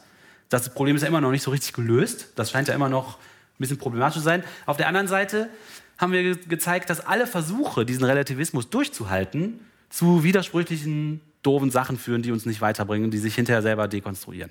Das heißt, wir haben gerade das kleine Dilemma, dass einerseits ist dieses Argument, ja, ich kann, wenn ich mit meinen Argumenten, mit meinen eigenen Argumenten rede, nur immer mich selber wieder beweisen, aber niemals den anderen wirklich widerlegen. Andererseits, wenn ich tatsächlich den Relativismus durchhalte, komme ich ständig in super große Schwierigkeiten. Aber das stimmt doch gar nicht. Wenn ich, wenn ich ein System baue und, ähm, und, und daraus äh, Beschreibungen der Welt herleite, Aussagen über die Welt treffe, das, darum mache ich das ja, dann kann ich doch zeigen, dann muss ich doch zeigen können, dass das in sich, wenn das, wenn das System hinreichend komplex ist, dass das in sich widersprüchlich ist. Wenn, wenn das zu falschen Beschreibungen der Welt führt, dann muss ich zeigen, dass es entweder in sich widersprüchlich ist oder dass es zum Widerspruch zur Welt führt. Genau. Es, es, wenn ich bin davon überzeugt, dass es eigentlich nur ein System geben kann, wir wissen nicht, welches es ist, einverstanden, aber irgendwo da draußen schwebt ein System rum, das die Welt vollständig beschreibt. Oder verstehe ich das ganz falsch? Ja, also es reicht ja schon, wenn wir sagen könnten, ähm, das eine ist besser als das andere, weil dann kann man sich immer an das Beste, was gerade da rumschwebt, halten. Das wäre ja, auch aber schon mal cool. äh, äh, wenn, es, wenn eins besser ist als das andere, muss es auch ein Bestes geben. Richtig. Irgendwo muss Ja. es ein bestes, Genau. vollständiges, exaktes, präzises System geben. Ja, irgendwo da draußen. Dann, dann, ist das einzige, dann, dann ist das das Einzige, was stimmt. Ich kann Teile der Welt beschreiben, Phänomene mit anderen, kleineren ähm, Systemen. Ach, ich weiß auch nicht. Ich habe, also ich, ich das, ja aber ich, also. Re Relativisten, Leute, wenn ihr Relativisten seid, überlegt doch mal, ob ihr das wirklich sein wollt. Aber ich mache mir eigentlich gar keine großen Sorgen, dass ihr das seid, weil ihr werdet nämlich schon längst verhungert, weil ihr den Weg zum Kühlschrank nicht findet. Ja.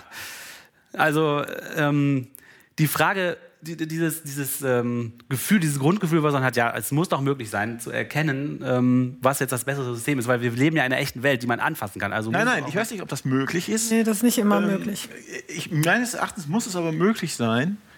Meines Erachtens müssen sich Widersprüche ergeben. Wenn ich die Welt inkorrekt beschreibe, dann muss das System widersprüchlich sein, weil das, Wider das System ist ja auch ein Teil der Welt.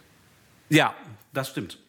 Ähm, und darauf hinaus läuft eigentlich auch die, die Erklärung, wie dieses Paradox, was ich eben gesagt habe, von Paul Boghossian aufgelöst wird. Ähm, der sagt nämlich, okay, das Paradox bestand ja darin, dass wir gesagt haben, es scheint einerseits so, dass alle Versuche, den Relativismus durchzuhalten, scheitern.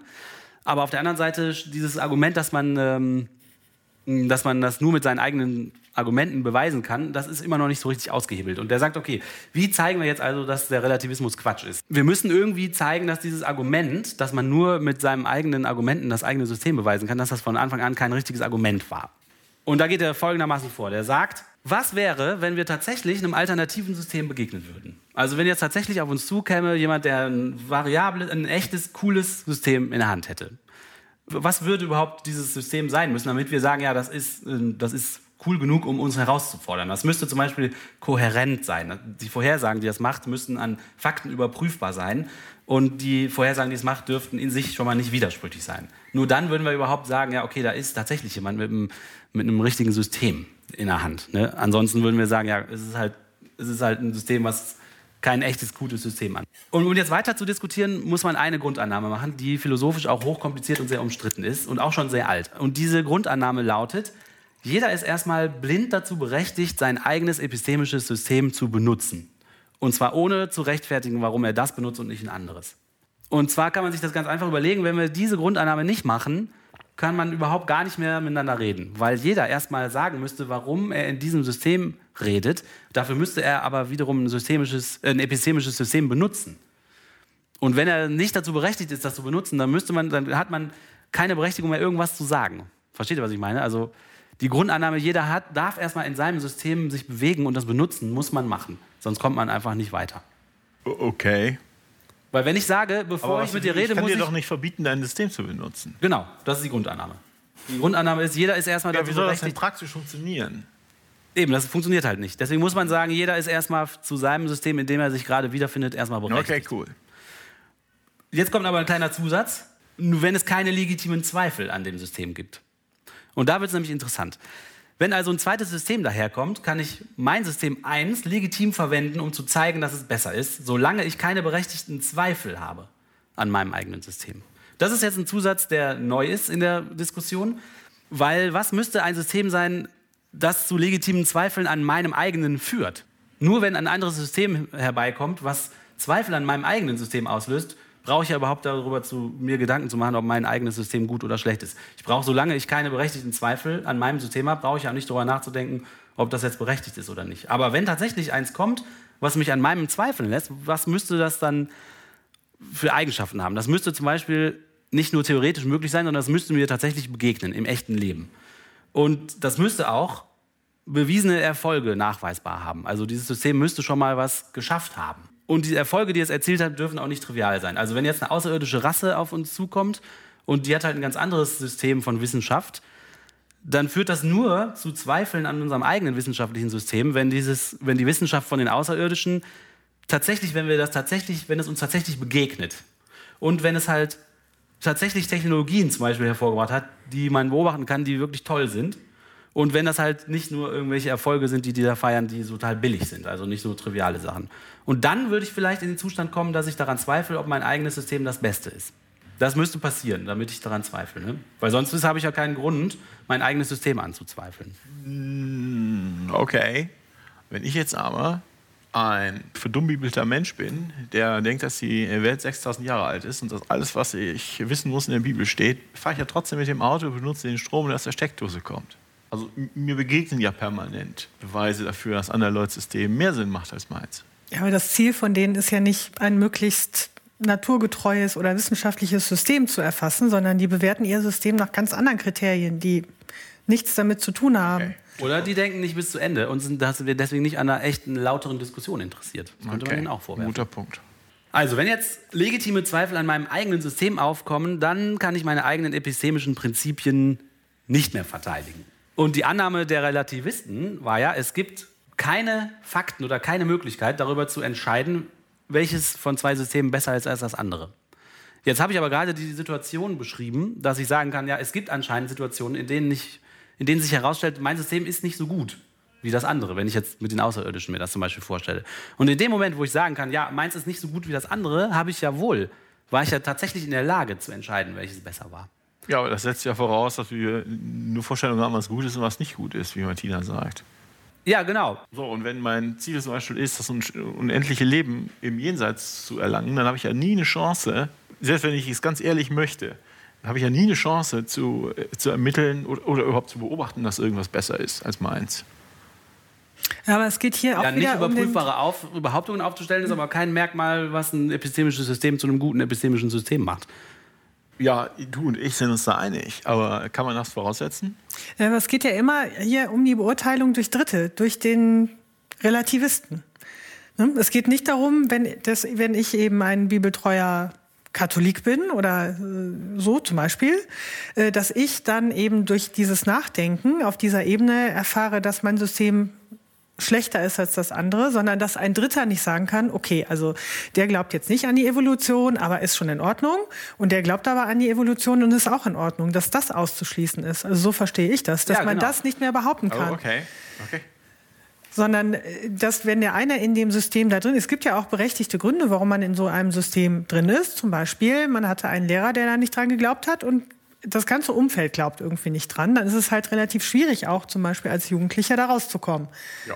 So, also wie, ne? Genau, und für mich persönlich stellt es sich so dar, ich hänge halt der klassischen Wissenschaft an und das kommt der Bellarmin äh, mit seiner Bibel und dann sage ich, ja, du stellst aber mein System, ich hab, du, du hast nichts vorzuweisen, was Zweifel an meinem System berechtigt. Ja? Du hast nichts vorzuweisen, was mir, was mir so vorkommt, als dass ich mein System bezweifeln müsste. Und deswegen mache ich das auch nicht. Und in dem Moment habe ich halt gezeigt, es gibt eindeutig Situationen, in denen man sagen kann, ja, äh, hier sind Zweifel angebracht oder halt, nee, hier, hier du, du legst nichts Kohärentes vor, was ernsthaft meine Prinzipien anzweifelt. Und dann ist es halt gerechtfertigt, bei seinem System zu bleiben. Und in dem Moment habe ich entschieden, welches System besser ist. Und äh, der, dann, dann geht er noch kurz auf Bellarmin ein und sagt ja, ähm, dass es halt äh, genau das Ding ist, dass der Bellarmin nie tatsächlich ein anderes, legitimes, kohärente Alternative zu einem echten epistemischen System angeboten hat. Alle Kriterien, die ein epistemisches System erfüllen muss, um überhaupt eins zu sein, erfüllt die Bibel zum Beispiel gar nicht. Das heißt, der Bellarmin hat nie Argumente ins Feld geführt, die den Galileo dazu hätten bringen müssen, seine eigenen Sichtweisen anzuzweifeln. So ein starkes Argument hatte der Bellarmin gar nicht. Und deswegen ist das Argument auch von Bellarmin nicht äh, richtig, dass er sagt, ja, aber ähm, meins ist genauso richtig wie deins, weil er hat einfach nicht gezeigt, dass sein System in sich schlüssig ist, dass es kohärente Vorhersagen macht, die überprüfbar sind und die im echten Leben tatsächlich beobachtbar gewesen sind und zu Erfolgen geführt haben. Das kann der Bellarmin einfach nicht vorweisen, aber der Galileo, schon. Deswegen ist es für den Galileo gerechtfertigt, in seinem eigenen System zu argumentieren und zu sagen, ich habe recht, weil mein System ist gut. Weil der Bellarmin halt eben wirklich keine echten Zweifel gesät hat. Der hat das nur behauptet. Aber es sind halt keine echten Zweifel, die er gesät hat. Also können wir schlussfolgern, es gibt nicht nur Fakten, die von uns unabhängig existieren, sondern es gibt auch eine objektive Beurteilung darüber, welche Schlussfolgerungen aus diesen Fakten erlaubt sind und welche nicht. Also es gibt offensichtlich aus den Fakten Schlüsse, die man ziehen kann, die gut sind und Schlüsse, die man ziehen kann, die nicht gut sind. Also ich kann nicht jede beliebige äh, Schluss aus irgendeiner Faktenlage ziehen. Das heißt, zwei super wichtige Argumente gegen den Relativismus oder gegen den Konstruktivismus oder gegen die These, ja, das ist halt einfach meine Sicht der Welt, sind schon mal widerlegt. Jetzt identifiziert der Paul Bogoschen noch die letzte und dritte, das letzte und dritte äh, Argument von den Leuten, die behaupten, ja, das ist einfach eine andere Weltsicht. Und die sagen halt, ja gut, okay, es gibt Fakten und ja gut, okay, es gibt sinnvolle Schlussfolgerungen und weniger sinnvolle Schlussfolgerungen, aber was ist denn mit den, mit den Sachen, an, also die, meine Überzeugungen? Nur weil es Fakten gibt und gewisse logische Schlussfolgerungen daraus, muss ja nicht zwingend bedeuten, dass ich dann auch zu der Überzeugung komme, dass es so ist. Also jetzt geht es darum, ob ich daran glaube. und da gibt es halt diese Leute, diese, die, die sagen, ja, okay, Fakten hin oder her, sch- logische Schlussfolgerungen hin oder her, ich glaube trotzdem nicht dran. Das ist halt ein. Problem, mit dem man sich konfrontiert sieht, jeden Tag im Internet. Man gucke nur auf diese Kreationisten-Webseiten. Was heißt denn, heißt denn Glauben zum Beispiel, dass ich was als Fakt akzeptiere? Das heißt, dass du von gewissen Fakten zu einer Überzeugung gelangst. Also du nimmst jetzt an, okay, da steht der Mond am Himmel, das ist jetzt ein Fakt. Und es ist auch Ja, aber ich kann doch nicht.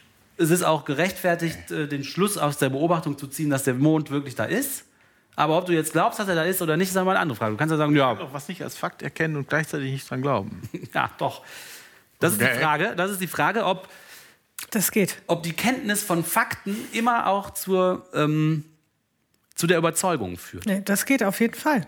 Also, das bei den Katholiken, klar. Also bei meinem Vater geht das. Der kennt den Fakt an und wurschtelt sich aber dann irgendwie das so zurecht, dass, es in, dass er es dann trotzdem glaubt. Und wenn er glauben kann und wenn es irgendwie unvereinbar ist, dann sagt er, ist aber jetzt so. Also das geht schon, scheinbar. Okay. Und fängt an zu Psychologisch. schimpfen. Ja, aber. Okay.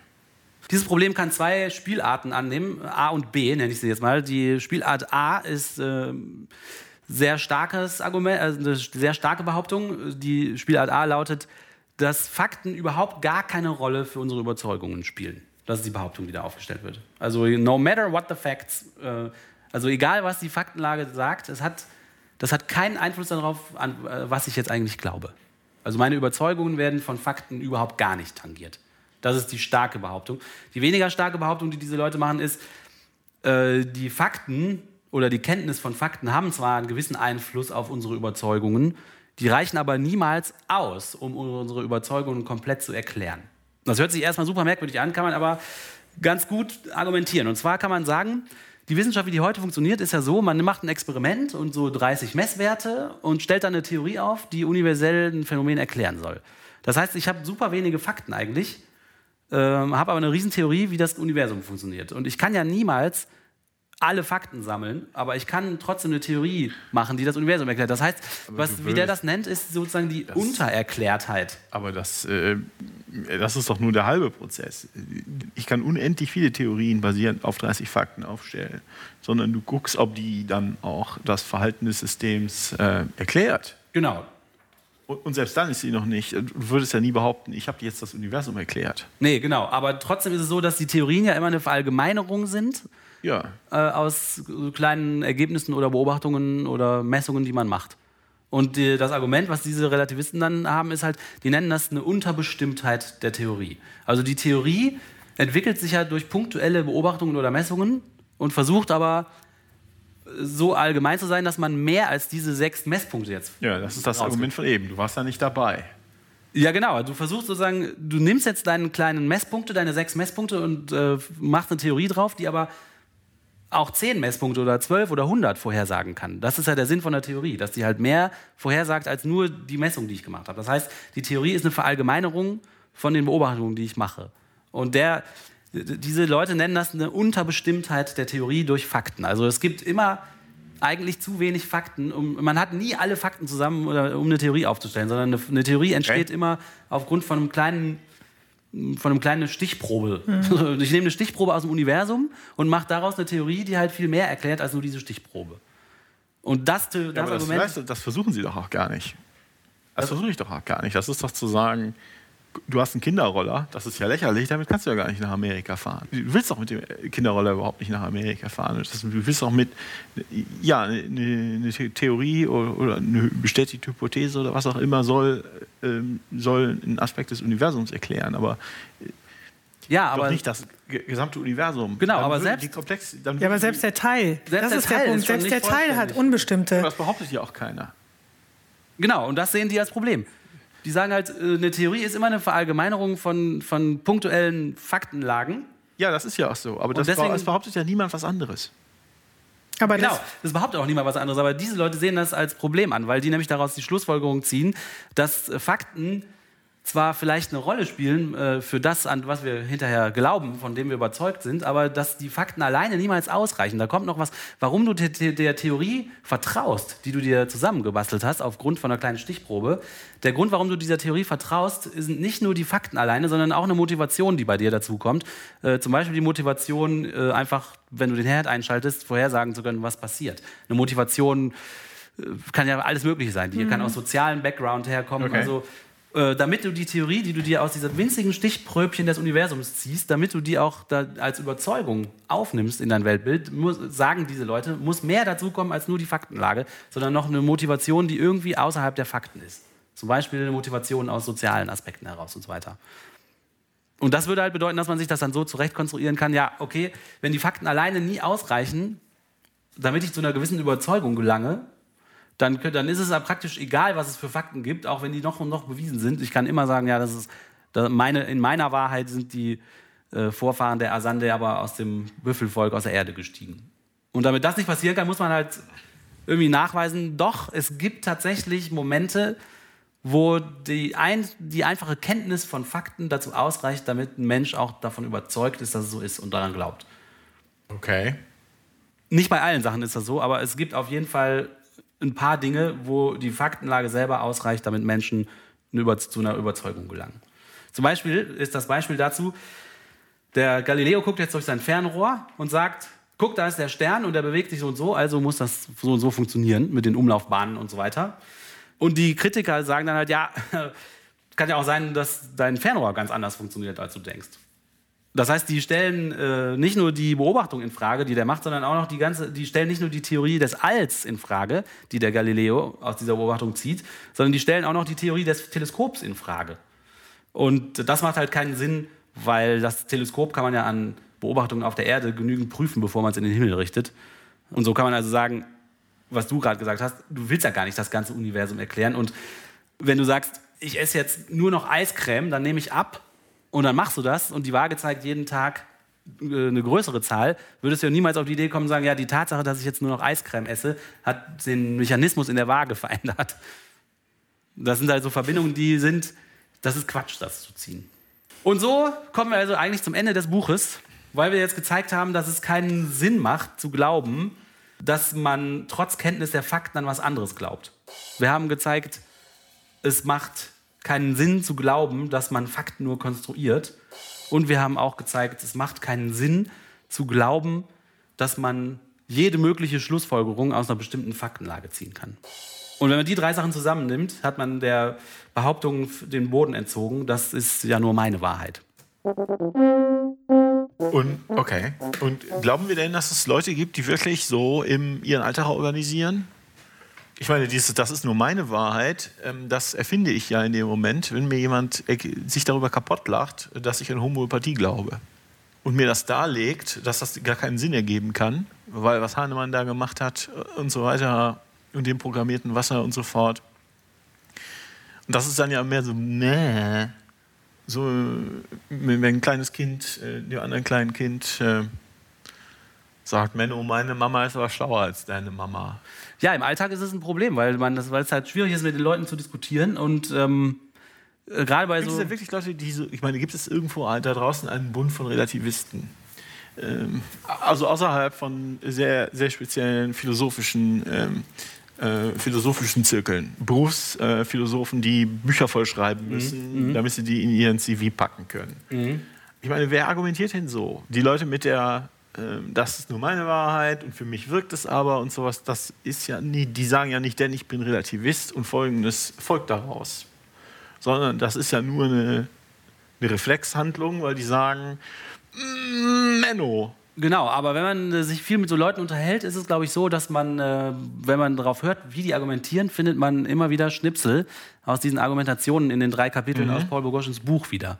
Also man kann das, wenn man viele von denen, äh, wenn man denen zuhört, kann man immer wieder identifizieren, ah, Kapitel 3, ah, jetzt macht er Mechanismus ah, oh, B. Oh, das ist geil, das so. ist cool. Und all diesen okay, Mechanismen, die die cool. irgendwie anwenden, findet man irgendwo in dem Buch.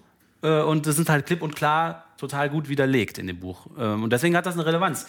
Weil das ähm, nützt ja nichts, die Leute einfach nicht ernst zu nehmen. Und wenn man merkt, die, äh, die argumentieren immer nach Schema F oder G oder H, diese Schemen sich klar. mal vorzunehmen und ja, auseinanderzunehmen. So, ja, das klar. ist für mich das Buch von Paul Bogosian sozusagen. Ja, klar. Und das ist natürlich so, dass man in der Argumentation mit den Leuten immer an den Punkt kommt, wo es einfach nicht weitergeht. Und warum? Weil das Buch das ja auch zeigt, das ist halt irgendwo an einem Punkt nicht mehr schlüssig. Und deswegen geht es da nicht mehr weiter. Dann, dann ist es halt nur noch dumm, dummes Gelaber.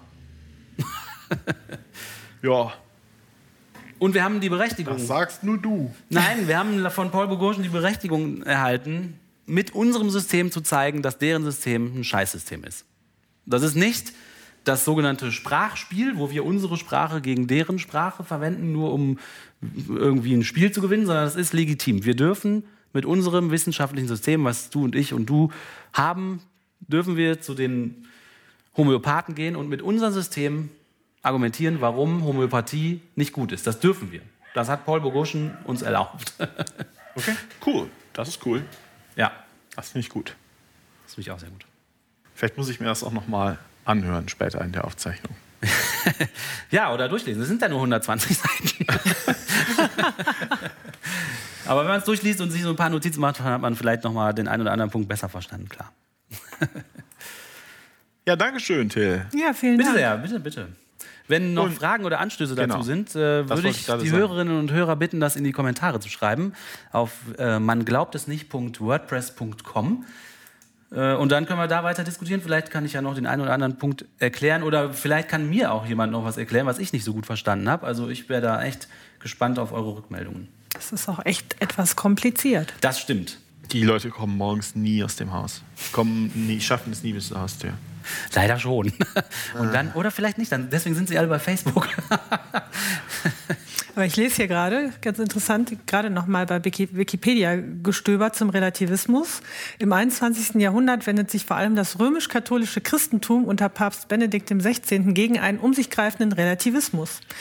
es bilde sich eine Diktatur des Relativismus heraus, die nichts als definitiv anerkenne und die als letztes Maß nur noch das eigene Ich und seine Wünsche gelten lasse. Das ist interessant, also, dass die Kirche das sagt. Schau mal. Was die meinen, ist den sogenannten moralischen Relativismus. Die sagen, wenn ihr euch selbst eure moralischen Grundsätze ausdenkt, ja. dann seid ihr ja, das ist völlig willkürlich. Wir sind die Einzigen mit einer absoluten Moral, weil wir haben sie in unserem Buch gelesen. Ich glaube auch. Die meinen, wir haben goldene Zauberhüte auf. Die meinen mit denselben Begriffen andere anderes. Sachen. Ja, aber aus Sicht der, also, äh, aber die Kirche ist ja kein, sind ja, warte, vielleicht machen wir das noch mal beim nächsten Mal. Das sind ja keine Relativisten, sondern die glauben an ihr System. Also von daher, dass die nicht für den Relativismus sind, ist ja klar. Würde ich jetzt ich mal glaube, sagen. Sie ne? sind eins. Lustigerweise würde ich ja aus meiner Sicht sagen, die müssen Relativisten sein, weil die sonst keine Berechtigung haben, ihr System ja, ich irgendwie das überhaupt zu, Aber nicht aus ihrer Sicht. Aus ihrer Sicht nicht sind wir die Relativisten, Sicht. weil wir unsere, ähm, unsere Grundsätze nicht oder unsere Gesellschaftsmodelle oder moralische Modelle, was auch immer, ah. weil wir die nicht letztendlich ja, begründen können. Weil wir haben nicht den Jahwe im Rücken. Das, ja, so ist es sieht es für die aus, genau. Mhm. Aus unserer Sicht sind die aber die Relativisten, weil die sich ein beliebiges Buch genommen haben, altes Buch, und da stehen halt irgendwelche Regeln drin. Wie zum Beispiel, du sollst dir immer Troddeln an die Jacke machen, die sie dann nicht einhalten. Und trotzdem meinen. Oh, genau. Ich glaube, genau. die sind nicht so klug wie die Relativisten, die Paul Boghossian meint. Das glaube ich auch. Das glaube ich auch. Die, die äh, Argumente, mit denen der, der Paul Boghossian sich da rumschlägt, auf dem Papstthron, oder? Die würde der Papst gar nicht verstehen. Ja, das glaube ich auch. Der so, Hö? Ja, danke nochmal. But there's only smoke and now and then a faint smell of a burning man.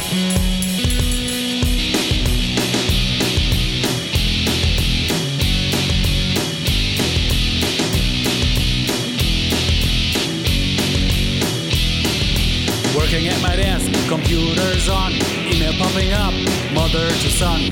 Holy see in flames, clergy's lost their head, bishops on the run. The Pope is dead, the Vatican call, the Pope is on fire, the Pope is on fire, the Pope is on fire, the Vatican call, the Pope is on fire, the Pope is on fire, the Pope is on fire. Everyone's in trouble now, everyone's in trouble now. Fire, fire, fire, fire, fire, fire, fire, fire. Everyone's in trouble now, everyone's in trouble now. Fire, fire, fire, fire. Everybody Vatican call, the boat's on fire, the boat is on fire, the boat is on fire. The Vatican call, the boat's on fire, the boat is on fire, the boat is on fire. Everyone's in trouble now, everyone's in trouble now. Fire, fire, fire, fire, fire, fire, fire, fire. Everyone's in trouble now, everyone's in trouble now.